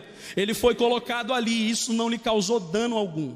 Só que agora alguém vai dizer: Eu tenho agora talvez a solução. Vamos mandar João para a ilha de Pátimos, porque lá não tem ninguém, lá ele vai ficar sozinho. E agora, estando sozinho, vai ser o fim da vida dele. Ele vai morrer de velhice. E eu quero liberar isso aqui para a tua vida. Porque enquanto alguém pensava que agora era o fim da vida de João, o fim do ministério de João, alguém que durante a sua vida se relacionou com Jesus, teve intimidade com o Mestre, agora com cerca de 98 anos de idade, ele é jogado, lançado na ilha de Patmos. E eu quero liberar isso aqui para a tua vida, porque quando a gente olha para alguém com a idade avançada, a gente talvez vai pensar: agora só resta a experiência de vida, pode aconselhar, porque sabe muito, aprendeu com muitos erros e aquilo que vivenciou. Mas eu quero dizer isso para você nessa noite: que quando para o homem é o ponto final, quando para o homem está acabando na perspectiva humana, não tem jeito para você. Aleluia. Se você é alguém que tem um relacionamento de intimidade, quando o homem diz que é o ponto final, será o momento em que Deus vai te revelar aquilo que ele não revelou para ninguém. Vai ser nesse momento que Deus vai mostrar para você aquilo que ele ainda não mostrou para ninguém. E João chega aqui. Nós lemos do capítulo 3, mas ele vai escrever para as igrejas que estavam na Ásia. E escrevendo a essas igrejas, João vai dizer para uma delas: Tenho, porém, contra ti que deixaste o teu primeiro amor. Lembra-te de onde caíste, arrepende-te e volta à prática das primeiras obras. Ó outra igreja, João vai escrever dizendo o seguinte: Eu vou permitir uma perseguição de dez dias. E nessa perseguição de dez dias, vocês vão ver que alguns dentre vós se dizem ser apóstolos, mas não são. Porque quando vier a luta, quando vier o problema, quando vier a dificuldade, eu vou permitir isso acontecer e já estou avisando que alguns vão mostrar quem de fato são. Então ele vai escrevendo, direcionando as igrejas. A outra igreja ele vai falar que o que Deus tem contra essa igreja é que eles estão aceitando a obra dos nicolaítas. E o que é isso? Nicolau é um diácono que se afastou e agora ele cria uma igreja. Nessa igreja você vem do jeito que está e permanece do mesmo jeito. Nessa igreja você pode continuar no mundo com as mesmas práticas. Nessa igreja você pode continuar a sua vida como era antes, é só vir para o culto. E uma dessas igrejas está passando por isso e Deus está sempre falando. Mas entenda uma coisa: o nosso Deus, ele é um Deus que pode ordenar, sim ou não? Sim ou não? Só que quando nós olhamos para estas igrejas e especificamente onde lemos em Apocalipse, Deus vai dar conselhos. E eu me peguei pensando nisso. Porque Everton, eu não sou psicólogo. Desejo um dia me aprofundar um pouco mais, tive um, alguns períodos falando sobre isso na faculdade. Eu não sou psicólogo, eu sou teólogo. Eu vou falar dentro da teologia. Só que o mais importante não é só falar dentro da teologia, é aquilo que o próprio Deus falou comigo. Porque você vai ver no verso de número 17 ele dizendo sobre essa igreja: Rico sou, estou enriquecido, de nada tenho falta, entre parênteses está dizendo, e não sabes que és um desgraçado, miserável, pobre, cego e nu. Pensa nisso aqui comigo.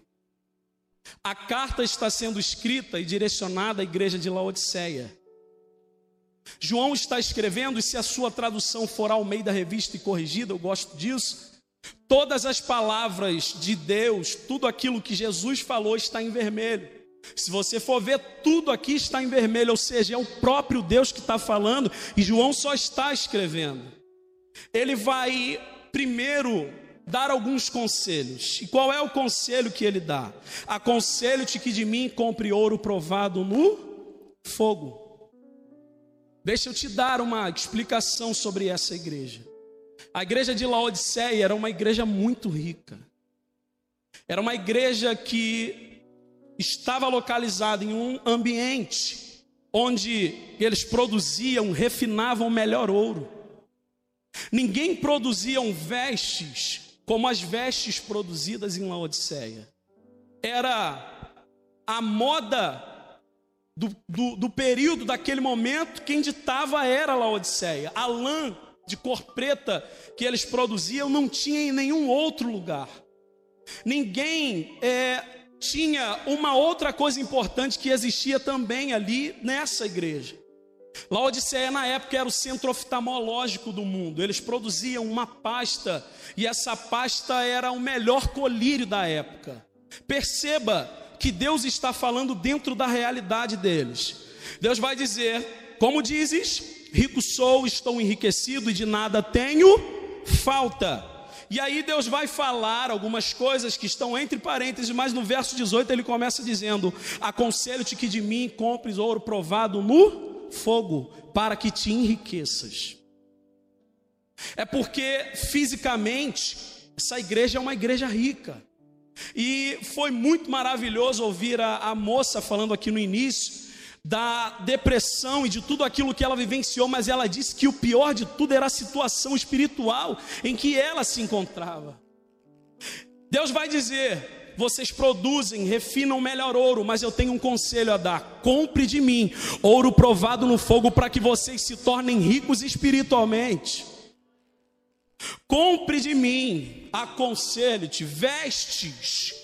Só que ele diz vestes brancas, que representa a pureza, para que cubra e não apareça a vergonha da nudez de vocês. Porque aparentemente as vestes de vocês são espetaculares. Vocês produzem as melhores vestes, as melhores roupas estão aqui. Mas espiritualmente Deus está dando um conselho: compre de mim vestes brancas para que cubra a vergonha da tua nudez.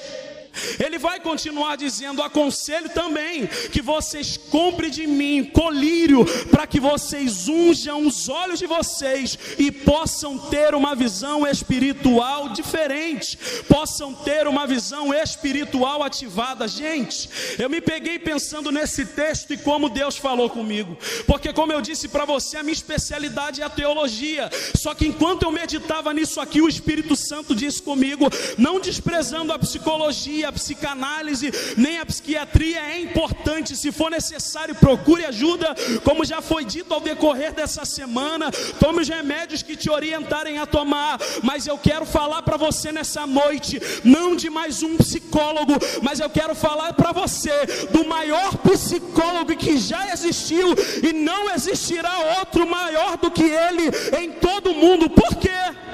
Quando você vai num psicólogo, ele faz uma análise da sua vida. E qual é a análise que ele faz da sua vida? Ele começa a te fazer perguntas. Ele pergunta como foi a sua infância, como é que você vivia, onde você morava o que a sua família fazia, e ali ele começa a te fazer perguntas, e depois das sessões e das perguntas, ele vai começar a traçar. Se tiver algum psicólogo aqui, sabe disso melhor do que eu, e ele começa a traçar, começa a fazer uma análise, para que depois de você contar a sua história, ele possa apontar o termo que eles usam como gatilho, ou seja, de onde esse problema surgiu, o que você precisa fazer para mudar, o que você precisa fazer para que essa situação seja transformada. Só que aqui nesse texto, como eu disse para você, é o maior psicólogo que já existiu na história da humanidade e ele não precisa te perguntar nada, sabe por quê? O Salmo 139, verso 16 vai dizer: Eis que os teus olhos me viram uma substância ainda informe, quando eu ainda estava no ventre da minha mãe, como um embrião não estava nem formado, todos os meus dias foram escritos e determinados no teu livro. Deus te conhece mesmo que você não abra a tua boca.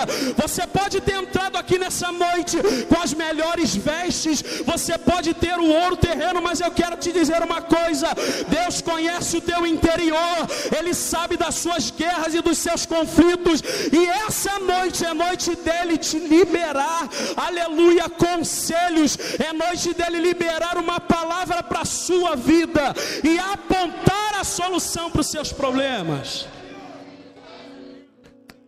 Era uma igreja tão rica, ao ponto do ano 60 depois de Cristo.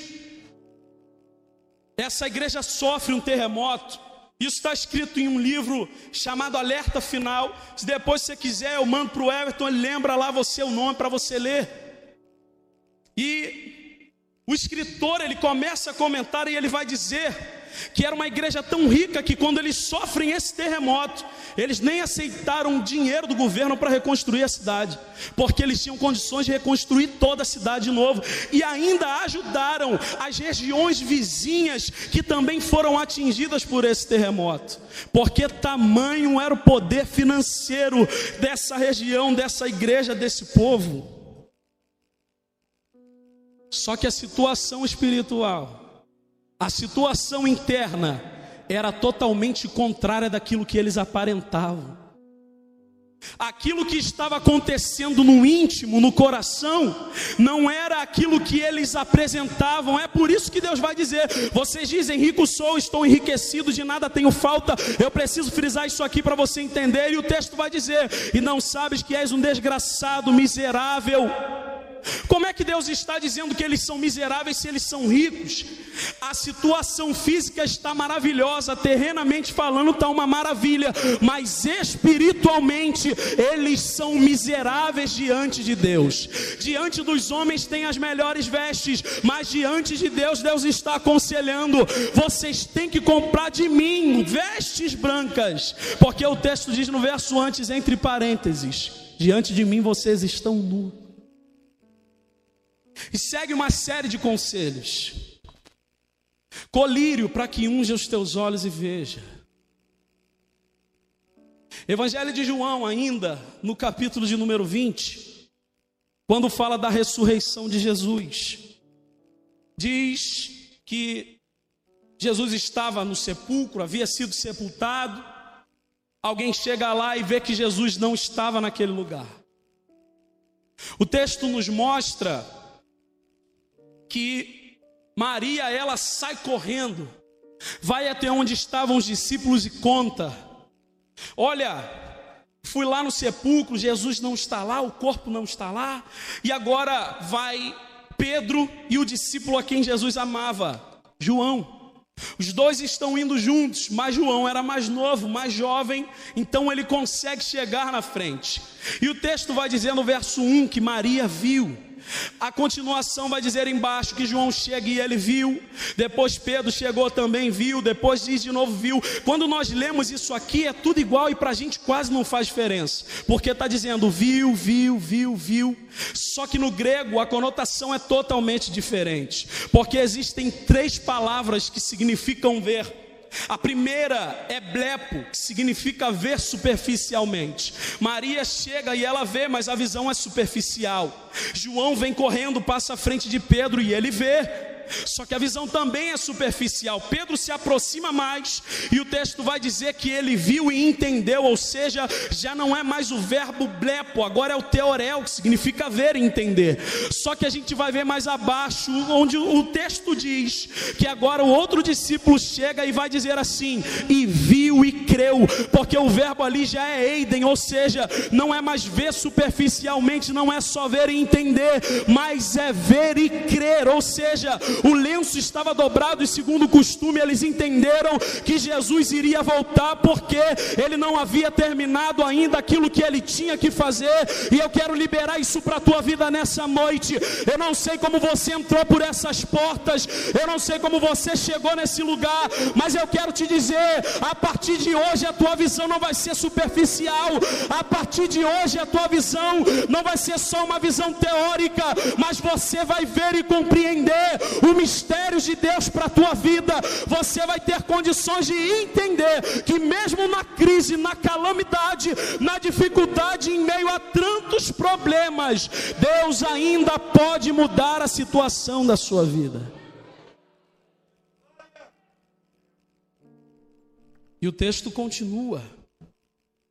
Aconselho-te que de mim compre ouro provado no fogo, para que te enriqueças e vestes brancas, para que te vistas, e não apareça a vergonha da tua nudez, e que unja os teus olhos com colírio para que vejas. Perceba uma coisa: Deus está falando dentro da realidade dessa igreja. Agora diga isso para alguém do seu lado aí. Eu não sei aqui, mas lá no Rio às vezes a gente faz isso, né? É didática, a repetição ajuda a gravar. Diga para alguém do seu lado, olhe para ele, olhe para ela e diga assim: Deus, não, tá fraco. Ficou bom para o ensaio. Diga assim: Deus sempre fala dentro da nossa realidade. Deus nunca vai falar comigo aquilo que eu não preciso ouvir. Deus nunca vai falar com você o que você não precisa ouvir. Primeiro, o primeiro a receber essa palavra sou eu, porque primeiro Deus falou comigo. Então Deus nos trouxe aqui nessa noite para nos dar esse entendimento, esse esclarecimento de que Ele sabe dos seus conflitos internos, Ele sabe das feridas que os olhos humanos não conseguem perceber, aquilo que o homem não consegue entender, mas Ele tem a solução para o seu problema e tem conselho da parte do Senhor para a tua vida nessa noite, aqui nesse lugar, porque você não veio aqui em vão para mais um culto, mas é um culto onde você vai receber conselhos de Deus. Outra coisa importante sobre essa cidade, pode vir comigo aí você, você vieram do Rio para trabalhar, diga glória a Deus, me ajuda aí no fundo. Outra coisa importante, produziam as melhores vestes, refinavam, presbítero Everton, o melhor ouro. O melhor colírio era o centro oftalmológico do mundo na época. Só que existia uma outra coisa importante que essa cidade não tinha. Mas eu só respondo se você me perguntar qual. Então vamos lá. Não tinha uma fonte de água própria. Isso aqui falou de fato dentro da nossa realidade. Não tinha uma fonte de água própria. E a gente sabe que a água é essencial para a vida. A história vai dizer que duas outras cidades forneciam água para Laodiceia. Uma se chamava Hierápolis e a outra cidade era a cidade de Colosso. Essas duas cidades ligadas à igreja de Laodiceia por arquedutos. Uma dessas cidades tinha uma fonte de água termal. E o que é isso? Era uma fonte de água que jorrava, que produzia uma água quente, que talvez para nós não é muito comum, né? E a outra cidade tinha uma fonte de água, mas era uma fonte de água fria. Só que, mesmo a fonte de água que jorrava água fria e a outra fonte que jorrava uma água termal, uma água quente, ao longo do percurso do caminho pelos arquedutos, quando essas duas águas das duas fontes chegavam à cidade de Laodiceia, elas chegavam mornas. E outra coisa, devido ao caminho, elas perdiam a qualidade. E o que é que acontecia? Eu me vi entregado quando eu li uma parte antes do que lemos aqui nesse texto. Porque Deus vai dizer assim: assim porque vocês não são quente nem frio, eu estou a ponto de vomitar vocês. E nós entendemos que Deus só fala dentro da nossa realidade, sim ou não? Sim ou não? Essas duas cidades que forneciam água, quando a água chegava, chegava morna. E o que acontecia com os moradores da cidade é que na época não tinha geladeira. Bebendo uma água morna de qualidade ruim, talvez aqui vocês não sabem o que é isso, né? Porque aqui até quando a gente vai no banheiro depois, ou vai se alimentar e vai lavar a mão, meu Deus do céu. Dá vontade de pegar um secador para esquentar a mão de novo, porque a água é muito gelada. Mas talvez você não sabe o que é abrir a torneira e ver aquela água quente. Lá no Rio a gente entende bem disso. 45 graus, sensação térmica de 49, isso é comum para gente. Então essa água ela chega morna e de qualidade ruim, ao ponto de quando eles vão beber, eles sentem ânsia de vômito. E Deus está dizendo, da mesma forma, isso aqui, preste atenção, como eu disse para você, parece algo duro demais, mas na verdade é a solução para os problemas dessa igreja. Deus está dizendo, quando vocês bebem essa água morna e sentem ânsia de vômito, é isso que eu estou sentindo de vocês. E aí ele começa a aconselhar. Aconselho-te, aconselho-te, aconselho-te, e ele vai dando conselhos, mas perceba o que a Bíblia nos diz no verso de número 20: Eis que estou à porta e bato, eis que estou à porta e bato.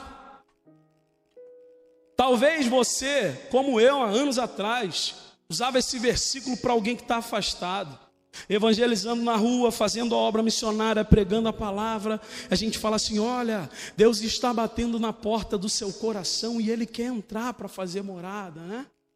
Só que isso aqui não está sendo escrito para quem está fora, isso aqui está sendo escrito para quem está dentro. Isso aqui está sendo escrito por uma igreja que está vivendo com uma aparência. Só que Deus sabe qual é a situação real interior e Ele está querendo transformar essa situação. E o texto vai dizer assim: Eis que estou à porta e bato. Se alguém ouvir a minha voz e abrir, olha a condicional. Não basta ouvir a minha voz, tem que ouvir a minha voz e abrir a porta. Porque quando nós falamos de porta, nós falamos de acesso. Você entra num lugar, num corredor e talvez abrindo uma porta, você, ao abrir essa porta, entra para o quarto. Ao você abrir outra porta, você vai para o banheiro. Quando abre uma porta, há uma mudança de ambiente, você está indo para um outro lugar. Ou seja, Jesus aqui está dizendo, Deus está dizendo, eu estou batendo na porta. Perceba que se ele está batendo na porta, ele não está dentro, ele está fora. E o fato dele estar fora é o motivo desses conflitos que eles estão vivendo no interior. E aí a, a Bíblia vai nos dizer sobre uma coisa interessante: que a palavra de Deus é viva e eficaz, mais cortante que uma espada de dois gumes, que penetra na divisão da alma e do espírito entre juntas e medulas, que é sangue e é apta para discernir os pensamentos e a intenção do coração. Deixa eu te explicar uma coisa aqui, porque quando a Bíblia fala de coração, não fala desse órgão que nós associamos aqui, a gente costuma associar a isso. Mas no original, no hebraico, todas as vezes que a Bíblia fala de coração, lembra do texto e é apto para discernir os pensamentos e a intenção do coração. O que, que é a intenção do coração? Pensamentos. Intenção do coração são os pensamentos mais íntimos, são os pensamentos mais profundos. Lembra daquele texto que diz: o coração do homem faz planos, mas não é esse coração, é aqui dentro, é o nosso pensamento íntimo. No nosso interior, no nosso íntimo, a gente faz planos, mas a resposta certa ela vem do Senhor. E diversas outras passagens vão dizer: a boca fala do que o coração está cheio, mas não é esse coração, porque esse coração aqui não pensa. Quando está falando desse coração, está falando dos nossos pensamentos íntimos, ou seja, Deus está dizendo: eis que estou à porta e bato, eu estou fora, eu estou querendo entrar na tua intimidade, eu estou querendo entrar, aleluia, nos teus pensamentos mais íntimos. E quando eu falo disso, eu me lembro de Gênesis capítulo 4, onde Deus vai dizer ali sobre Caim e Abel: Eis que o pecado está a porta do teu coração. Cabe a você dominar. Você decide se abre a porta e dá legalidade para o pecado entrar, ou você decide permitir a porta aberta para que ele não entre. Quando nós chegamos e nos deparamos com esse texto de Apocalipse, a situação aqui não é diferente. Deus está dizendo para essa igreja: eu estou batendo na porta querendo entrar. Só que vocês precisam abrir a porta do coração para que eu possa entrar nos pensamentos mais profundos.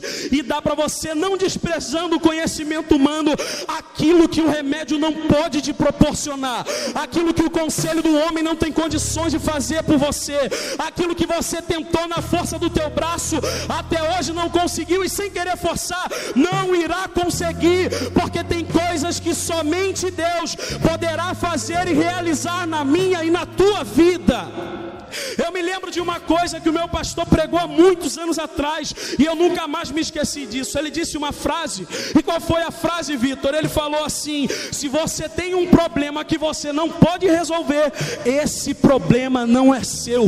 Vou repetir para você entender: se você tem um problema que você não pode resolver, esse problema não é seu. Você precisa pegar esse problema e levar para alguém que tenha condições de resolver, levar para alguém que seja maior do que o teu problema, para que ele seja solucionado. Eis que estou à porta e bato, se alguém ouvir a voz, entrarei. E olha o que ele continua dizendo: cearei com ele e ele comigo. Não precisa nem explicar sobre a ceia.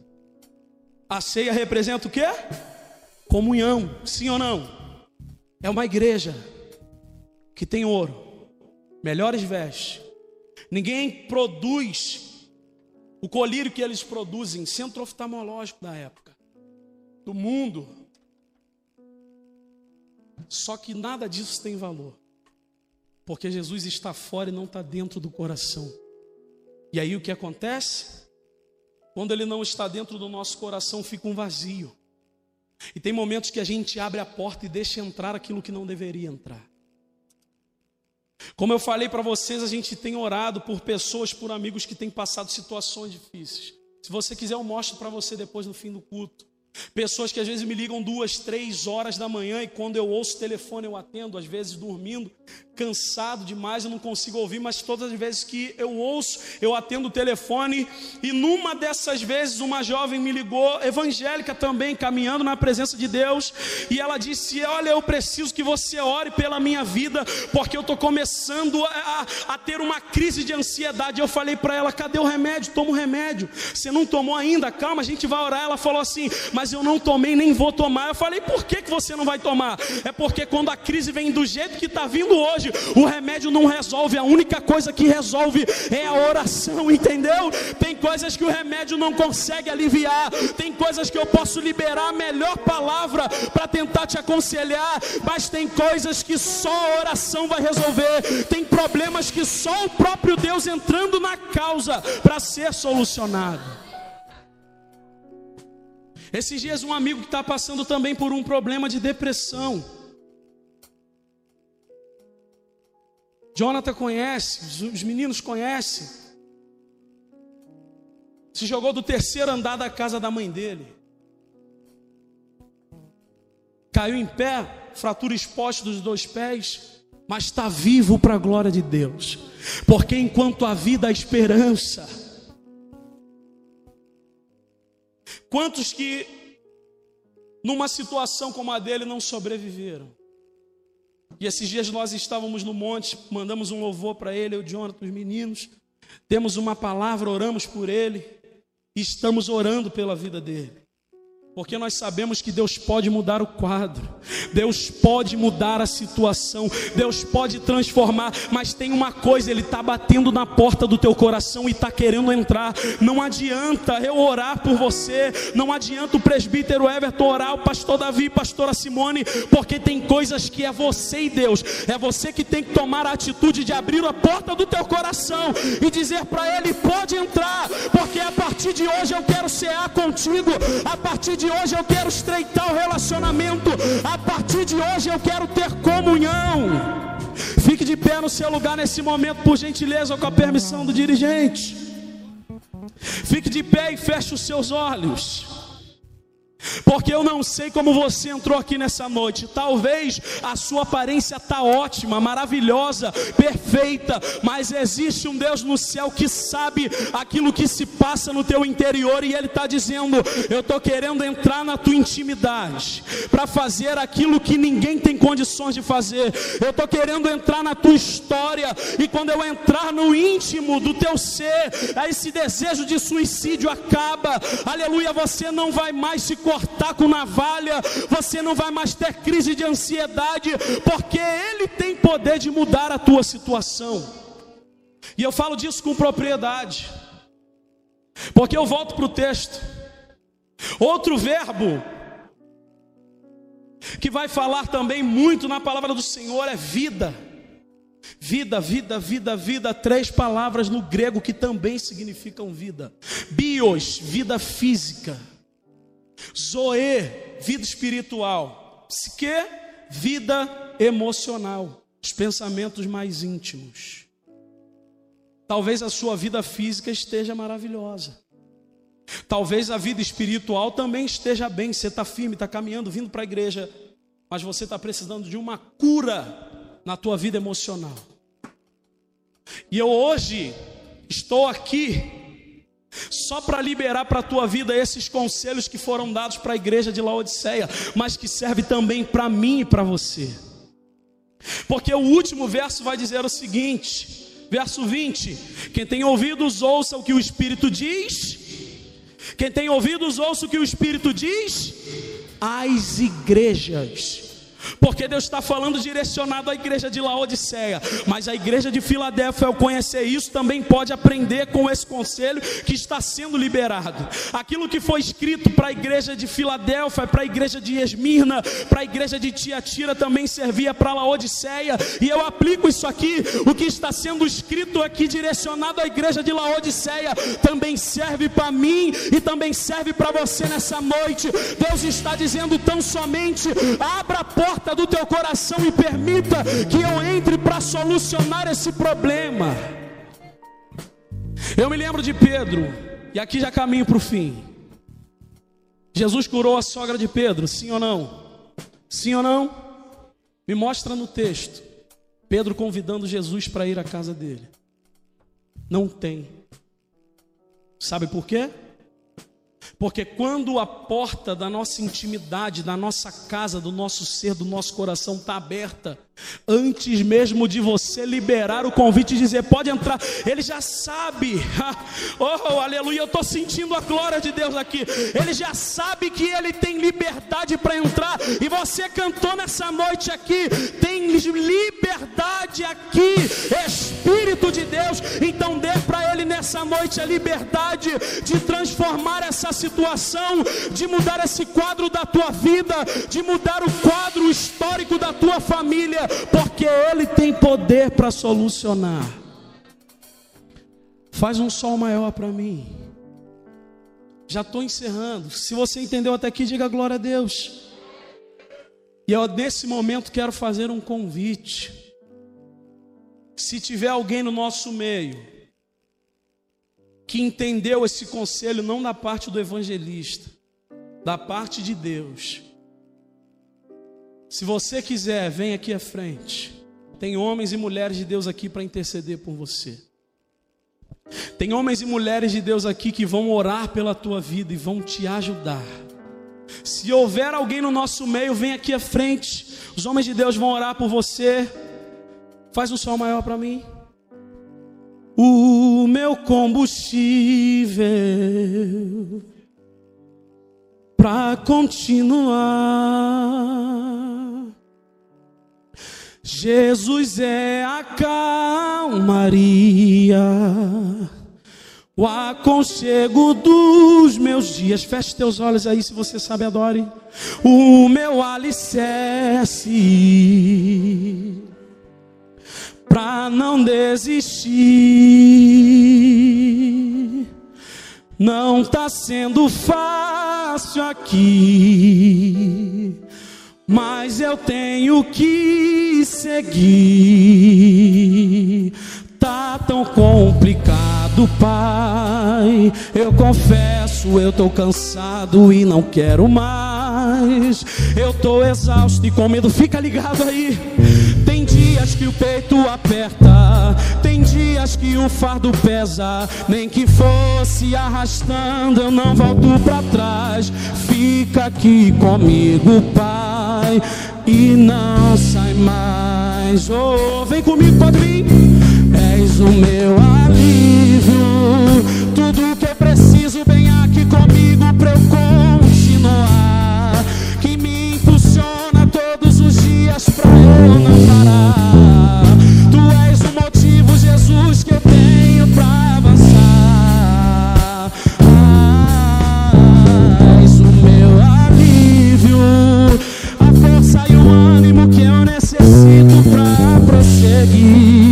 Se eu não desisti, o motivo é porque sempre esteve aqui. Nos piores momentos, dizendo que nunca desiste de mim. Mais uma vez, és o meu alívio, és o meu alívio. Tudo que eu preciso, vem aqui comigo pra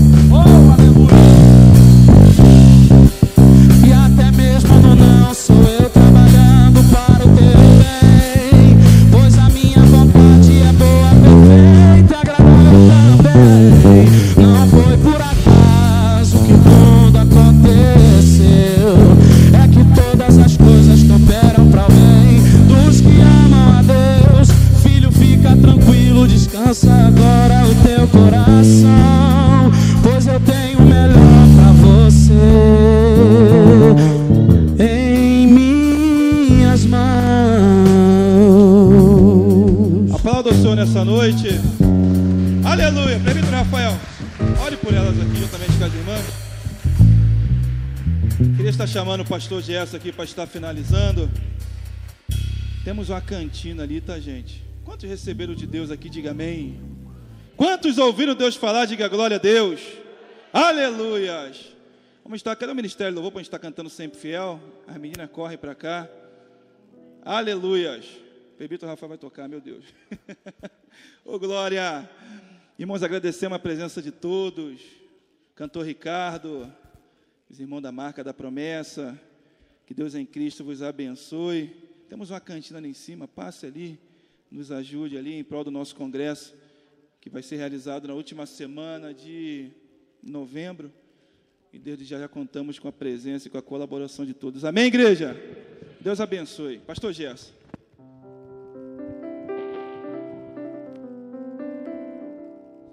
Glória a Deus. Amém, irmãos? Quantos estão saindo abençoados? Digam amém. Quantos estão saindo abençoados? Digam amém. Quantos estão saindo abençoados? Digam amém. Glória a Deus. Queridos, Deus abençoe a vida. É Vitor Rodolfo, pastor, evangelista Rodolfo. Deus abençoe a vida do evangelista Rodolfo. Deus abençoe também a Jubraca aí por esse culto e a todos os irmãos presentes, aquele também que estavam nos visitando, cooperando cono- conosco, ao pastor que está também ali conosco. Deus abençoe a todos, em nome do Senhor Jesus Cristo. Já justificando a vida do nosso pastor Davi, que não está presente, pois está ministrando ali na cidade, estado de Minas Gerais, mas amanhã cedo, às nove e meia e às 18 horas, estaremos aqui adorando e bendizendo o nome santo do, do Senhor. A palavra para nós é essa: Eis que estou à porta e bato. Se nós abrirmos, com certeza Ele vai entrar, ou já entrou nessa noite no nosso coração. Estamos saindo daqui tocados pelo Senhor, em nome do Senhor Jesus. Amém? Amém, igreja? Terminamos cantando e adorando ao nome santo do Senhor.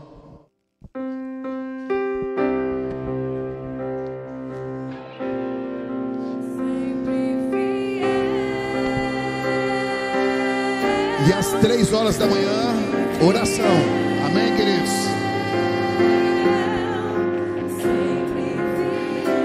Vamos adorar todos juntos, mais uma vez, sempre fiel.